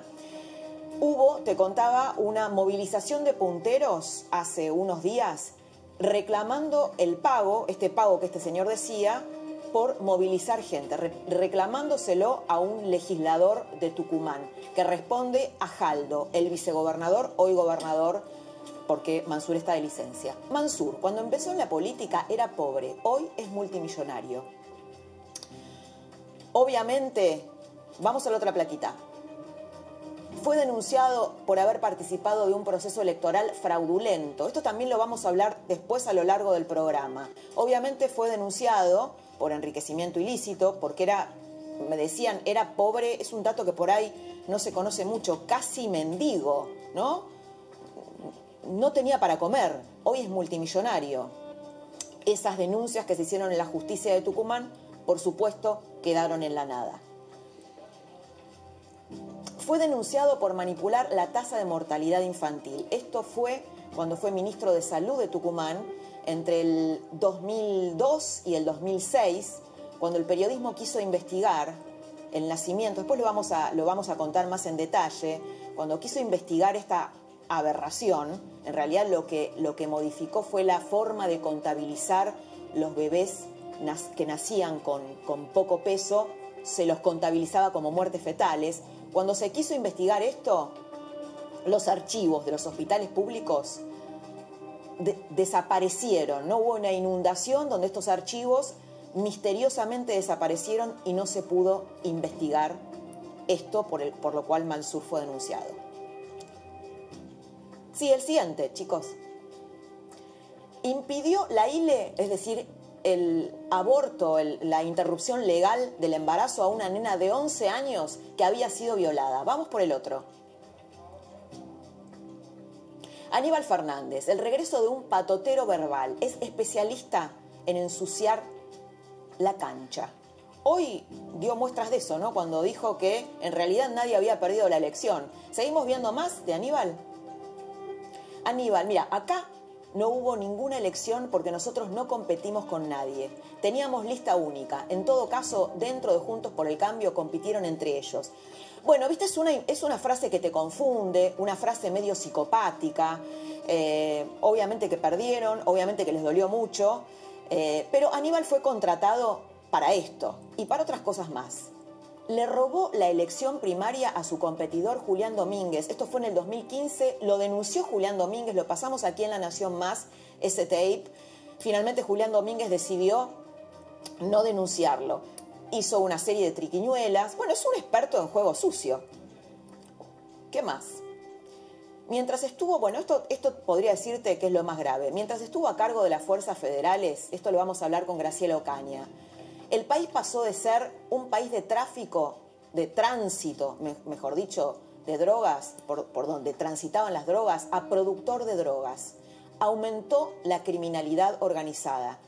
¿Y sabes qué aumentó exponencialmente? el ingreso de efedrina. ¿Para qué se usa la efedrina?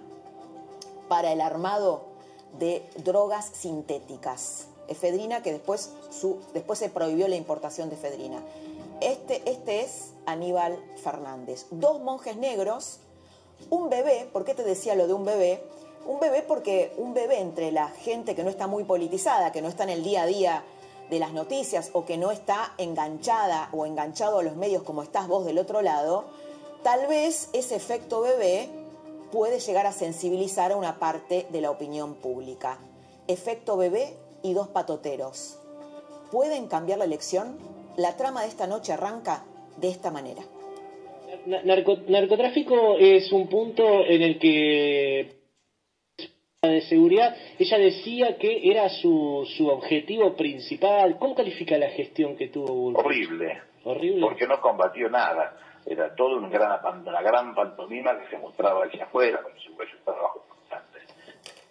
Hola Graciela, Graciela Ocaña, diputada. ¿Cómo estás? Un gusto. ¿Qué tal? Gracias aquí. por la invitación, Laura. Bueno, la tenemos ya a Patricia Bullrich. Bueno, vamos a compartir con Patricia Bullrich. Patricia Bullrich, presidenta del PRO. Patricia, ¿cómo estás? Buenas noches. Aquí con Graciela Ocaña, desde el piso de los estudios de la Nación Más. Hola, ¿qué tal? ¿Cómo les va? Estoy acá en, en Córdoba con la senadora nacional Laura Rodríguez Machado. Acabamos de hacer un- una presentación de nuestra lista. Y bueno, eh, Patricia, verdad perdón, no sé si viste el tape que te pasé Fernández recién. está en contra de 43 ¿Cómo? millones de argentinos. que piensan que Aníbal Fernández choca contra 43 millones de argentinos que piensan que nuestra gestión en seguridad y en el combate al, al narcotráfico fue la mejor gestión de la historia argentina. Esa es la respuesta. ¿Sí? Totalmente. Muy bien. Bueno, Que- la que pregunta... discuta Con los, con los ciudadanos, no conmigo. La pregunta de esta mesa es el copamiento del gobierno de Alberto Fernández, eh, Aníbal Fernández como patotero verbal, Juan Mansur como un señor que lidera un, un califato ¿no? en Tucumán.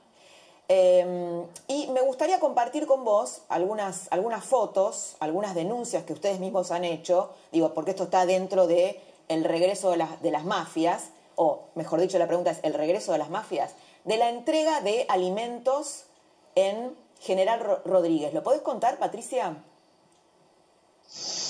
Bueno, nosotros eh, aquí estuvimos la, hace dos días, hicimos un plenario nacional de candidatos y dirigentes de Juntos por el Cambio.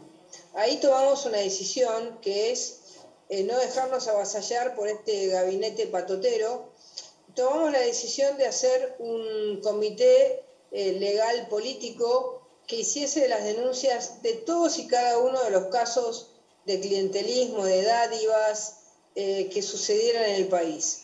En el mismo momento en que nosotros estábamos anunciando esto, el candidato a, concejal que ganó General Rodríguez, Darío Cubar, me mandó estas fotos donde me mostró el decreto que habilita a las casas barriales, casas barriales entre comillas, que son unidades básicas encubiertas, como ustedes ven ahí, están los afiches donde está Cristina Fernández de Kirchner, está Sí, Kicillof, el candidato local y está Alberto Fernández. A esas casas barriales les repartieron, diciendo que son lugares sociales, como ven que son lugares políticos, les repartieron con el- la plata de todos los argentinos eh, heladeras y todo tipo de elementos.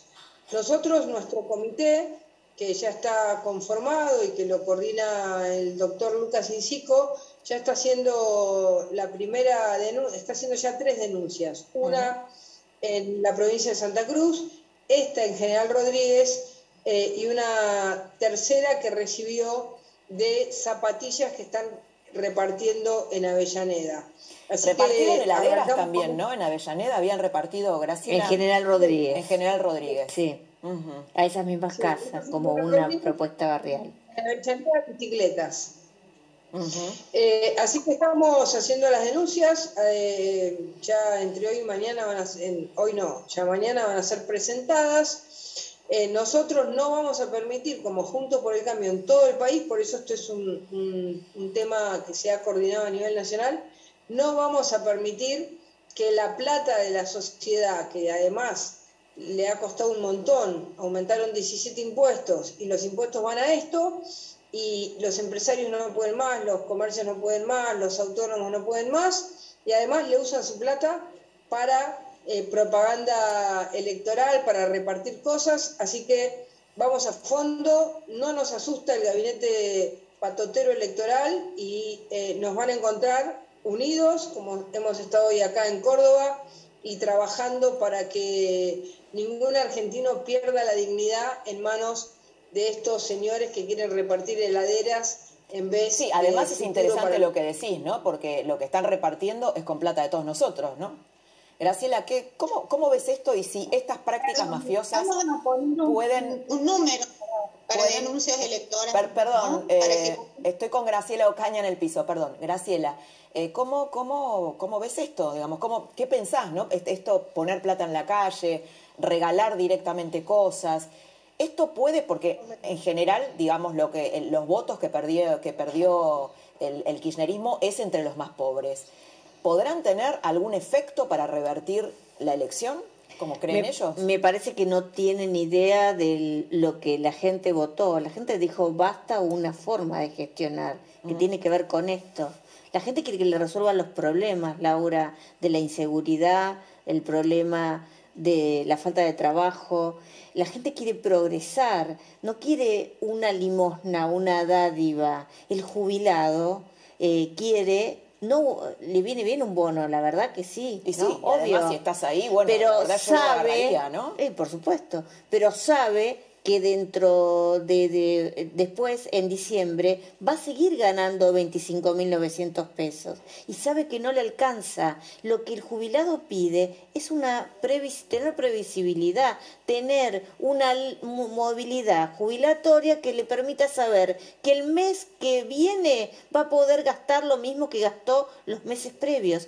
Y eso era la fórmula de movilidad jubilatoria que se votó en el 2017 y que la primera medida que tomó Alberto Fernández fue derogarla, cambiarla y ha perjudicado a los jubilados. Y así en todo, la gente, por supuesto que va a algo recibir... grave que me dijiste el otro día con Aníbal Fernández, que la gente te dice en la calle volvió la droga a los barrios. La gente te dice eso porque la gente se siente ¿Con insegura. Aníbal Fernández? Yo te diría que con la gestión actual, porque obviamente no tomaron la lucha contra el narcotráfico como lo hizo eh, Patricia a nivel nacional o como la lo hizo Cristian Ritondo a nivel la provincia de Buenos Aires con María Eugenia Vidal. Entonces, la gente siente eso. Imagínate qué solución le va a dar saber que Aníbal Fernández llega al Ministerio de Seguridad, el mismo donde en su gestión anterior eh, los principales carteles de droga mexicana llegaron al país y se instalaron y fue el tema de la efedrina que vos recordabas, eh, que fue todo un escándalo eh, y que todavía no se esclareció, que terminó con personas asesinadas, justamente General Rodríguez. Sí, sí, sí.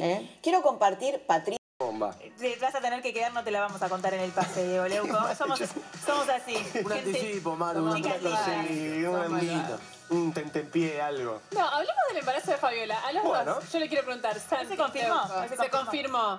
¿Es un dato político? ¿Sabes que Para mí es un dato periodísticamente poco relevante. Te lo digo así. Poco relevante, digamos, es, un- es de la vida privada del presidente, está bien. eh, hay que difundirlo, lo, lo comentamos acá, pero no me parece demasiado relevante, honestamente. ¿Para vos sí? No, para mí tampoco. Para mí tampoco. Y de hecho creo, y mira, y me voy a hacer, viste que siempre pensamos mal los periodistas. Ahora voy a decir que pensé bien. Eh, que creo que me parece que el momento en que eligieron re- revelarlo finalmente, porque claramente no es un embarazo, ya lleva más de 10 semanas, más allá del tiempo que querían esperar para estar seguros y tranquilos, me parece que es el tiempo más eh, conveniente, digo. Mm. Fueron días muy tumultuosos, tuvo la campaña, la previa, el post, la pelea. Bueno, cuando se calmó un poco, lo difundieron. Me parece que No, está y- bien. y Y lo además- más lejos de la, de la general también, ¿no? Claro, ¿no? Y un poco lo que hablamos con Santi antes del aire, también decíamos, bueno, ¿qué hacemos con esta información? La vamos a comentar y nada más, porque Nada más. finalmente quien quiera al presidente y quien quiera este gobierno tiene sus razones y son un montón para quererlo, y quienes criticamos fuertemente este gobierno tenemos un montón de razones para hacerlo, ni para quererlo ni para criticarlo, tiene que ver esto, que es simplemente una noticia personal, familiar, que por supuesto felicitamos. Claro, y ojalá lo eh, ponga bien al presidente, ¿no? y Lo ojalá sea una buena noticia, ¿no? Pero va mucho, me parece que va totalmente por afuera de la política. Ya bien que lo quieras al presidente o que no lo quieras, me parece que es una cosa de, de la vida personal. De todos modos es una información importante. Y, y tendrá o no alguna implicancia, bueno, lo sabremos, qué sé yo. A veces las cosas personales también juegan, pero me parece que no es un rol periodístico, no más de un rol, qué sé yo, personal o social. Pero yo me quedo a ver el programa por la bomba, a bomba. Muy bien, quédate ahí. Y Lugarcho también dice que se queda a ver la bomba.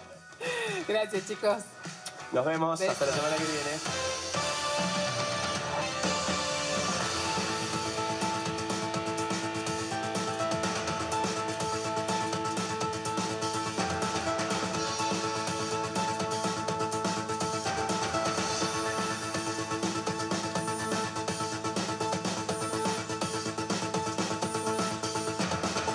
Te prometíamos recién información importante y eso es lo que vamos a contar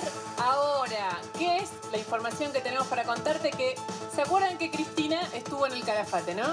Viajó después del escándalo. Después del escándalo se fue. Cristina Kirchner viajó al Calafate y volvió del Calafate en un avión de IPF, la petrolera argentina. Lo hizo como vicepresidente de la Nación en un vuelo calificado como vuelo presidencial. En este avión que estás viendo en imágenes es el Lima Víctor BTA. Es un avión, un Learjet 60 que pertenece, tal como lo ves ahí atrás, dice IPF. Es un avión de IPF. El jueves fue la carta de Cristina. El viernes a la noche, a última hora, Cristina estaba en el Senado, Alberto Fernández estaba en casa de gobierno. Cuando se retira nos enteramos del cambio de gabinete el sábado 18 de septiembre a la 1 y 55 pm sale desde Aeroparque como vuelo presidencial rumbo al Calafate, llega a las 5.54 pm en este avión que estás viendo en pantalla. Es un avión de IPF. ¿Cuándo volvió Cristina? Volvió el martes, el día de la primavera, lo hizo en el mismo Learjet de IPF. Recordamos, eh, el, el avión es propiedad de la petrolera argentina, una ciudad público-privada y lo utilizó la vicepresidenta de la Nación para ir y venir de Calafate. Llamamos, por supuesto, a IPF. La información que nos dan, este avión se usa naturalmente para los directivos de la compañía. Es el único avión que tiene la compañía. Dicen que también se lo están alquilando a Presidencia. Llamamos a Presidencia de la Nación, a Secretaría General de Presidencia. Hicimos un pedido de información y también hicimos una consulta concreta. Nadie nos contestó. Desde IPF dicen que se lo alquilaron. En Presidencia no informaron si este alquiler fue así o no y en todo caso cuánto le costó al Estado Nacional alquilarle a IPF el vuelo en el que Cristina se fue el fin de semana a Calafate después del conflicto con el presidente. No es la primera vez que la vicepresidenta de la Nación no utiliza aviones de eh, la aerolínea de bandera, de aerolíneas argentinas o de aerolíneas comerciales para volar a la Patagonia. De hecho, cuando voló eh, para el, cierre de la campaña y el día de las elecciones, lo hizo en, eh, el Tango 010, si no, recuerdo, si no recuerdo mal, lo utilizó parte de la flota presidencial, la vicepresidenta en este caso. Bueno, en esta oportunidad lo hizo en este avión de la petrolera IPF. Y ahora empezamos y formalmente diríamos con la información que tenemos para hoy. Hay un montón de gente en el estudio. Yo les pido que se queden. Hoy una frase del ministro, ex ministro de Salud de la provincia de Buenos Aires. Candidato, candidato. Y sobre todo candidato, exacto, en la provincia de Buenos Aires, que irritó mucho. La frase decía que la razón por la cual la gente no votó masivamente al oficialismo era la platita. Claro, él dijo como que de alguna manera, porque lo dijo así, eh, que la foto de Olivos no hubiera molestado tanto si hubiera tenido platita en el bolsillo. Yo cuando la escuché me enojó la oh. me, enojó la frase porque encima, en serio, encima vas a decir que el problema es que no hay platita en el, o sea, que somos todos unos inmorales, que no nos importa nada si tenemos plata en el bolsillo, de alguna manera lo que está diciendo Goyan, que ni siquiera lo dice en primera persona, porque no, dice que alguien se lo comentó. Claro, vos comentás algo con lo que no acordás de la manera que lo comenta Goyan. Escúchalo. Dale. Si uno tiene el tema de las fotos que molestaron a la gente, que nos molestaron, claro que sí. Ahora, te lo voy a decir como me dijo una señora que esta semana charlando en un barrio, me dijo que no fue a votar, este, y le dije, pero ¿por qué no fuiste a votar? Y porque estamos mal. Y, alguien del grupo dijo, eh, y te, molestó la foto, y dice, mira, la foto con un poco de platito más en el bolsillo eh, es como que es otra cosa. Ahí estaba. Eh, Goyan. A mí no me parece que él esté indignado por lo que le había dicho esta, tercera persona, ¿no? Al revés, lo que se entiende de lo que él dice es como, está bien, tiene razón, por eso ahora les vamos a poner plata en el bolsillo. La pregunta es, ¿se trata de esto? Hoy tenemos un programa muy interesante. Están sentados acá Chiche Duarte, senadora nacional, no, hace falta presentación con Chiche Duarte, la ven sentada ahí. Hay mucho que conversar sobre por qué en los barrios vulnerables bajó tanto enormemente el caudal de votos en el conurbano bonaerense. Es lo que se está preguntando ahora, a esta hora, el oficialismo que de alguna manera volvió al territorio, ese territorio donde trabajan los presentes y les agradezco por venir, eh, Roxana, que es referente de un comedor en Fuerte Apache, y Mariano García, que es eh, profe de geografía en una escuela en La Boca y otra en Avellaneda. La idea que queremos charlar un poco con ustedes para, en principio, te lo pregunto a vos, Roxana. Sí. ¿Es la platita el problema? No. Son ellos el problema. No, no es la platita y no. No, la plata, el, el hambre, la necesidad, el acompañamiento. Si no tenés tra- si no tenés salud, no tenés trabajo. Si no tenés educación, no tenés trabajo. Si no tenés acompañamiento, no tenés educación. ¿Qué te pasó cuando lo escuchaste al exministro de Salud, cuando lo escuchaste a Goyan? Me da bronca, es indignante. Nos siguen tratando de ignorantes. Nos sigue- se siguen con el mismo discurso siempre. Dale, le aumento el alimentar, total, con eso ya está. Después llevo y lo voto, después lo llevo, me vota. Le aumento la asignación, le doy un bono cada dos meses. ¿Y no funciona así en los barrios? No, es no que funciona así. La gente, la gente no se... A ver, no sé si la palabra es engañar, pero esta cosa de llega la elección, te regalo o te doy algo que necesitas. Regalo... Una bolsita de mercadería. No, estaba pensando en el electrodoméstico cuando dije regalo, porque No. la bolsa de mercadería es una asistencia que se supone que está todo Sí, que se supone. No está. Eh, Se la dan cuando llegan las elecciones. Y la bolsita es una vergüenza, aparte. La bolsita que les dan. Roxana, si vos tuvieras que decir qué pasó en este año y medio eh, de la pandemia que fue distinto a otras veces, digo, porque la situación en los barrios es muy difícil desde hace mucho tiempo, pero los votos cambiaron ahora. Y la gente se está dando cuenta. Ya no es tonta. Ya no es que va porque le aumentó el alimentar o la asignación o porque le dio un IFE o porque le da una bolsita de mercadería. La gente quiere cambiar. La gente es ignorante, no es tonta, no es, no es ni, perdón, no es ni ignorante ni tonta. Son pobres, somos pobres. Sabemos lo que queremos, nos estamos dando cuenta a dónde estamos yendo, a dónde vamos a terminar. Si seguimos así, ¿a dónde vamos a terminar? Nos dejaron fuera del sistema, totalmente, en todo sentido. Ya desde la educación, desde el trabajo, el acompañamiento, el hambre. No podés vivir en una vivienda digna. ¿Por qué? En una villa no pueden prender una estufa porque se les prende fuego la casa. Porque es todo de madera, todo de chapa. La, quiero sumar a Chicha de Dualde, pues recién antes de nosotros, un poco, y, y en línea de lo que decís vos, Roxana, estuvo Margarita Barrientos en el programa de Diego, Ya Somos Grandes. Eh, ella dijo una frase que a mí me quedó marcada, que es la gente está cansada de seguir siendo pobre. Ya está cerrando comedores porque no da abasto, porque no le alcanza la comida para alimentar la demanda, no le, no le alcanza económicamente. Estuvo, era demoledor escucharla y es un poco lo que está diciendo Roxana. Sí, en realidad los comedores comunitarios no deberían existir si tuviéramos un plan. Lo que pasa es que no hay plan. Cuando surgió la tarjeta alimentar, si la tarjeta alimentar en realidad hubiera sido hecha con un censo previo y en la provincia de Buenos Aires, que es la que conozco, hubiéramos sabido cuáles son las familias vulnerables, cuántas hay, dónde están, qué nombre y apellido tienen, dónde viven, y la tarjeta alimentar hubiera tenido el valor económico que esa familia necesita para poder alimentarse verdaderamente mientras se la capacita, porque tiene que haber orden y control. Pero, Chiche, yo la escuchaba a Roxana y de alguna manera, que me parece que es lo que se puso de manifiesto inclusive en, las urnas, eh, en las elecciones, es, nosotros queremos cambiar, no somos tontos, nos estamos dando cuenta de alguna manera como que nos usan o nos engañan. Hay- una desconexión, usted es militante política de toda la vida y peronista, y el conurbano bonaerense, ¿se rompió Pero- algo ahí? Pero lo que pasa es que hay una subestimación absoluta de la sociedad en general y de los pobres en particular. Por supuesto.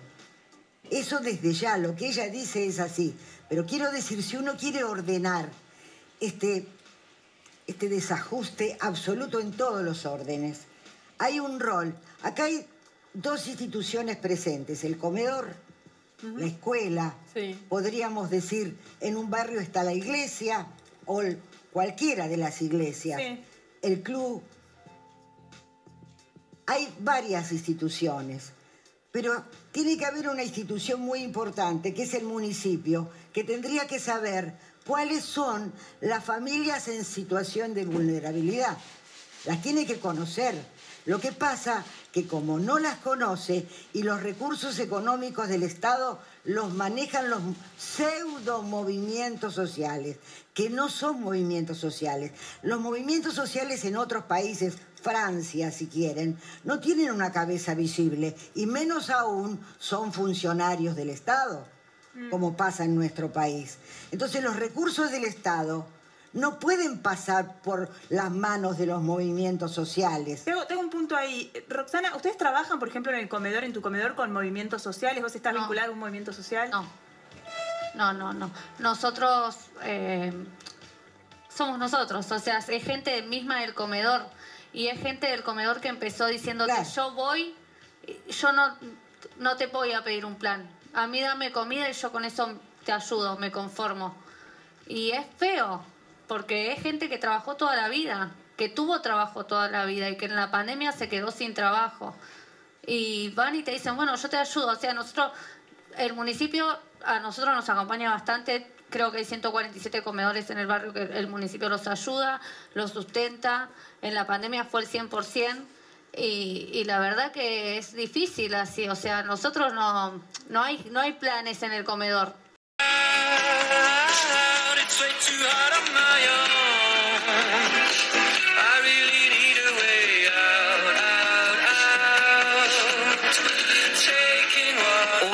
Últimos, últimos minutitos de volviendo a casa y ya lo tenemos al señor Jorge Fernández Díaz, nuestro vecino. ¿Cómo le va? ¿Cómo estás, Laura? ¿Cómo te va? ¿Bien? Bien, ayer le dije, ah, mire.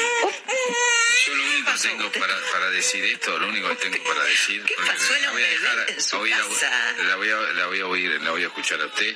Sí. Es, No, no, ¿por qué? esto Escuchémonos. tiene que ver con el embarazo de Fabiola. El peronismo es un melodrama, ¿no? Es un gran melodrama, es una especie de, a ver, de telenovela, de telenovela permanente, de telenovela permanente, ¿no? Eh, una foto del cumpleaños de la primera dama, este, armó todo un lío gigantesco y este, diez semanas después, o pocas, menos de diez semanas después, resulta que está embarazada y que obviamente debe haber una especulación, no me refiero en el presidente, pero sí en, en los, en los eh, equipos de campaña, de utilizar de alguna manera eh, el embarazo, sobre todo en, en gente no, no politizada, que- Exacto. ¿no? que Bueno, hay que el decir que Antonia también tuvo mucho que ver en la construcción de la imagen de Macri, ¿no? Más allá de que no tuvieron a Antonia por eso, pero tuvo mucho que ver. Sí, sí. Pero imagínate, vienen de perder, están desesperados, van a rematar a la red y este con un embarazo que lo van a usar. Lo van a Obvio. usar mm, políticamente, todo. marketineramente, por supuesto, ¿no? La primera dama está de casi tres meses, diez semanas. ¿Y usted qué le, qué le parece? ¿Cómo va, cómo va a caer esto? Y yo pienso esto que vos decís, los no politizados, muchas veces las cosas de la vida cotidiana dulcifican las, las figuras, ¿no? Ahora Fabiola, que era la villana, de repente era la villana, bueno, está embarazada, una mujer embarazada. Entre la gente que está muy enojada, esto no, no, no, no, no va, no va a impactar, ¿no? Pero ayer, ¿te acuerdas cuando le preguntábamos a Federico Aurelio, por ejemplo, todas estas cosas que a nosotros nos parecen aberrantes, ¿no? Poner a Mansur, poner a Aníbal Fernández, eh, personajes de este tipo. Y bueno, la verdad que la gente que define el voto, esto hay que decirlo, no, no le es eh, crucial. No, no, no, no impacta. Sí impacta lo que decía Toti recién, que me parecía muy interesante. ¿Viste lo, lo que decía? A la gente no le, no le molestó tanto la foto, sino que él le echara la culpa a su mujer en los sectores vulnerables, ¿no? Que no se hiciera cargo. Sí, eso lo melló muchísimo. Eh, hablaba de una especie de cosificación, yo diría una subestimación de, de de- hacia su electorado histórico. digamos, ¿no? Eh, esta frase de Goyán del día, que efectivamente es una frase del día, eh, lo que muestra, porque él trata de reproducir, en realidad pone en boca de otro lo que él piensa, lo que ellos piensan. Lo que piensan es, con platita se nos perdona cualquier barrabasada, ¿no? Y Pero una cosa es que lo piense. Algo de razón tiene. Yo, también creo que algo de razón tiene. Claro, sí, más allá del contexto, ¿no? Eh, si no, no, hubieran vuelto a ser gobierno. Sí, sí, eh, Después de los semejantes, más allá de, los errores de Macri, que había que castigarlo, muchos, muchos creían que había que castigarlo a Macri, eh, hay que votar a estos tipos, ¿no? Con estas causas judiciales, con corrupciones, con barbaridades que hicieron. Es que yo, Jorge, creo que hay dos, que las dos cosas son reales, que hay un cambio cultural profundo acelerado por, la, por las redes sociales, por los teléfonos inteligentes, toda la información que se comparte y además teléfonos que también están en sectores populares y que eso democratiza mucho, eso extiende el discurso, este republicanismo popular del que vos hablas, se extiende en, en otros sectores gracias a las redes, a las redes sociales y a la conectividad. Entonces, hay un cambio en marcha y por eso Macri sacó el 41% en una crisis muy profunda económica. Yo pienso y no lo votaba solo la, no lo votó solo la clase media. yo, creo que tenemos que prestar mucha atención a si efectivamente la demanda de trabajo es la gran demanda, digamos, ¿no? Si efectivamente esto que hemos estado escuchando en estos días de por parte de especialistas, eh, si es verdad, no, si es verdad que la gran demanda es trabajo, es por generar trabajo en la Argentina. Bueno, esto, ojo que puede cambiar el paradigma de la política y principalmente no en la oposición, sino en el oficialismo.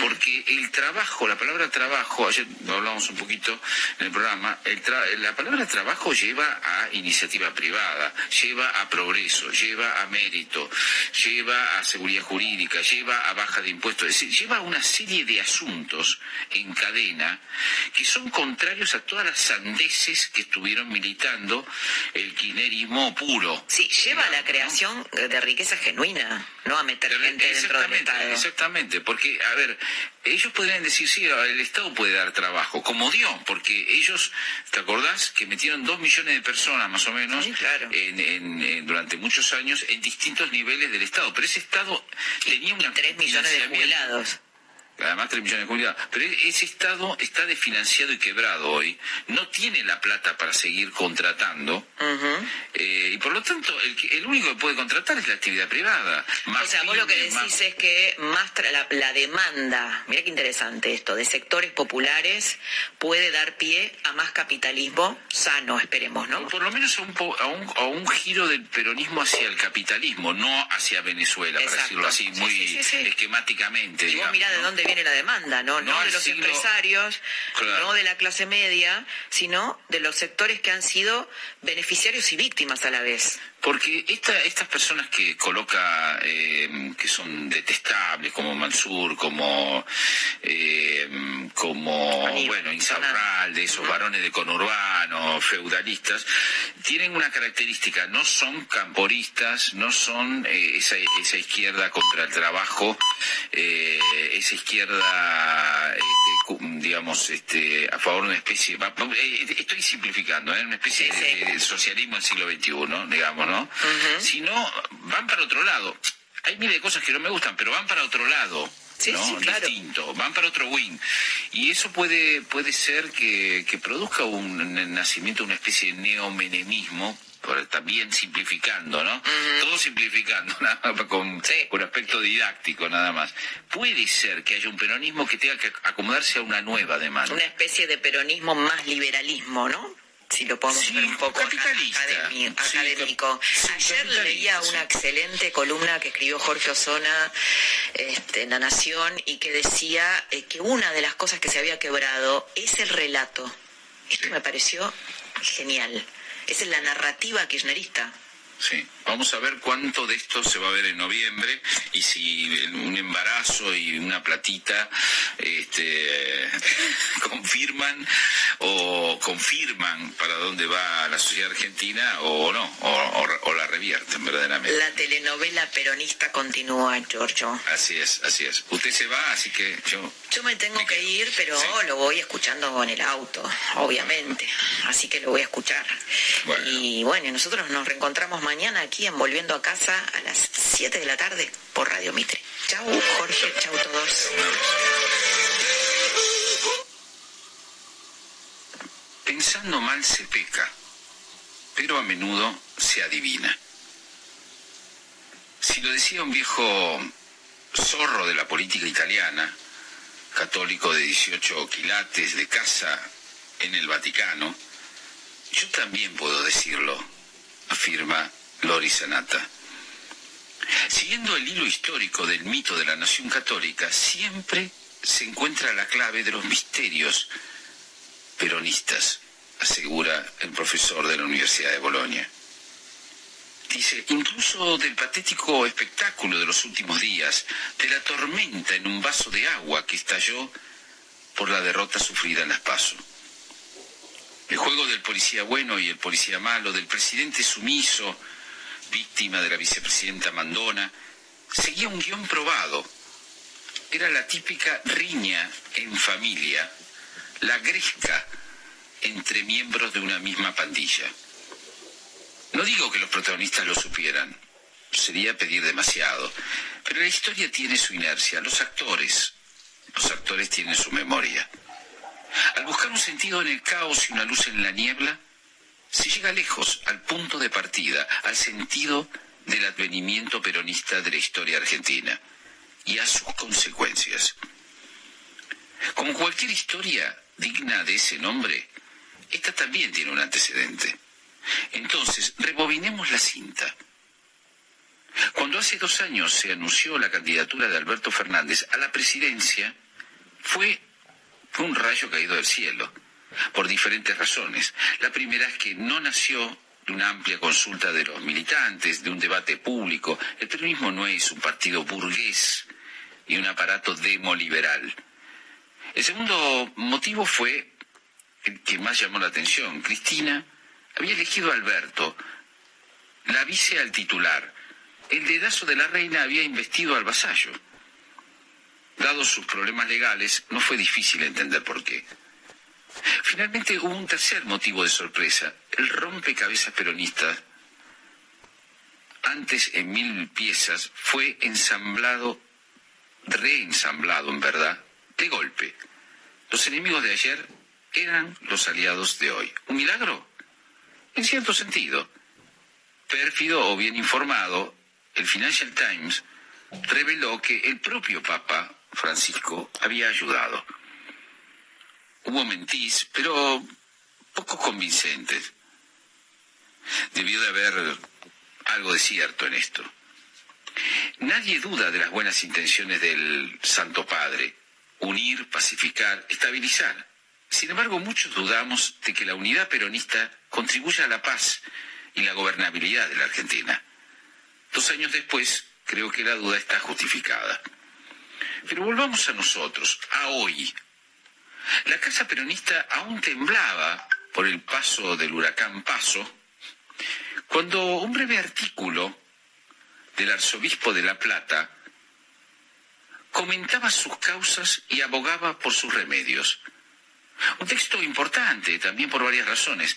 La primera y más obvia es el autor, Víctor Manuel Fernández, que no es un obispo cualquiera, tanto porque dirige la provincia eclesiástica donde se suelen decidir los destinos políticos del país y donde el peronismo es una suerte de fe popular, como porque disfruta de la justificada reputación de teólogo del Papa. Lo quiera, lo quisiera o no, cuando tomó lápiz y papel, sabía que sus palabras se entenderían como un mensaje del Papa Francisco. ¿Lo eran? La segunda razón es la forma, el género, duro y crudo, desprovisto de atavíos pastorales o florituras doctrinales, es una explícita intervención eclesiástica en la coyuntura política. Es difícil, diría imposible, imaginar algo así en cualquier democracia occidental. En parte porque la Iglesia se abstiene de lo ajeno, pero sobre todo porque pocos le darían peso a esas palabras. No es el caso de la Argentina, donde el peronismo ha sido el vehículo de la nación católica desde su nacimiento y por tanto la Iglesia está en condiciones de pedirle coherencia con ella. Es lo que hace Tucho Fernández. Y esta es la tercera razón por la cual su nota es importante e influyente en el desenlace de la crisis abierta por la derrota electoral peronista. ¿Cuál es su contenido? El principal argumento, en resumen, es que en lugar de dedicarse a los problemas del pueblo, el gobierno se ha centrado en cosas que al pueblo le son ajenas. Concretamente, nada contra la pobreza, todo por el aborto. Por eso explica, mucha gente pobre no votó. La conexión es dudosa, la lógica atrevida. En los países más ricos, despenalizar el aborto no ha frenado el desarrollo. Pero se puede estar seguro de que el mensaje les habrá llegado alto y claro a Cristina y Alberto para revertir el rumbo, para llevar al pueblo, entre comillas, a las urnas, el peronismo debe volver a sus fuentes y liberarse del secularismo de las élites ilustradas. La iglesia, los curavilleros, los movimientos sociales, tan influyentes en los inmensos suburbios y las grandes barriadas, renovarán entonces la unión mística del pueblo con el peronismo, de la nación con su cultura católica. Incluso el Papa, hosco y silencioso durante meses, ayudaría como en el pasado. La pendiente electoral podría revertirse.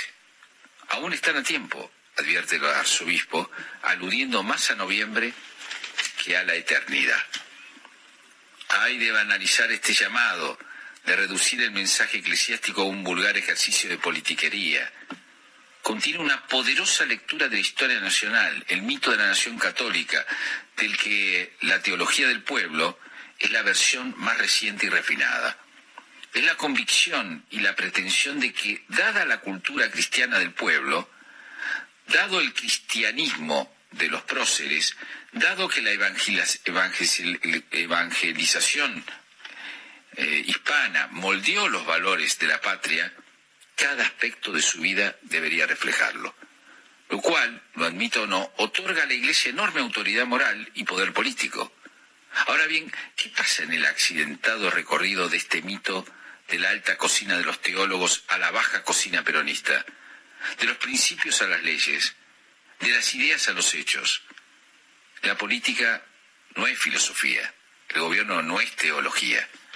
El resultado de la crisis peronista, la reorganización del gobierno, parecería aceptar la advertencia del prelado, intentar llevar el barco peronista de regreso al puerto del buen pueblo fiel.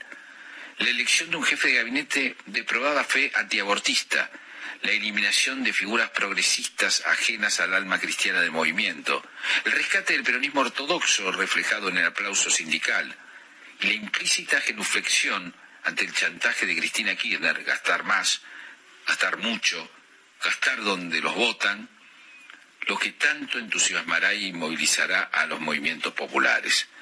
No creo que la Iglesia quede conforme. El aborto ya está aprobado y el paternalismo asistencialista prevalecerá, como siempre, sobre el sano desarrollo que ella invoca con palabras. El único que se beneficiará será el clientelismo peronista, mientras que el declive de la Argentina continuará su ya largo curso.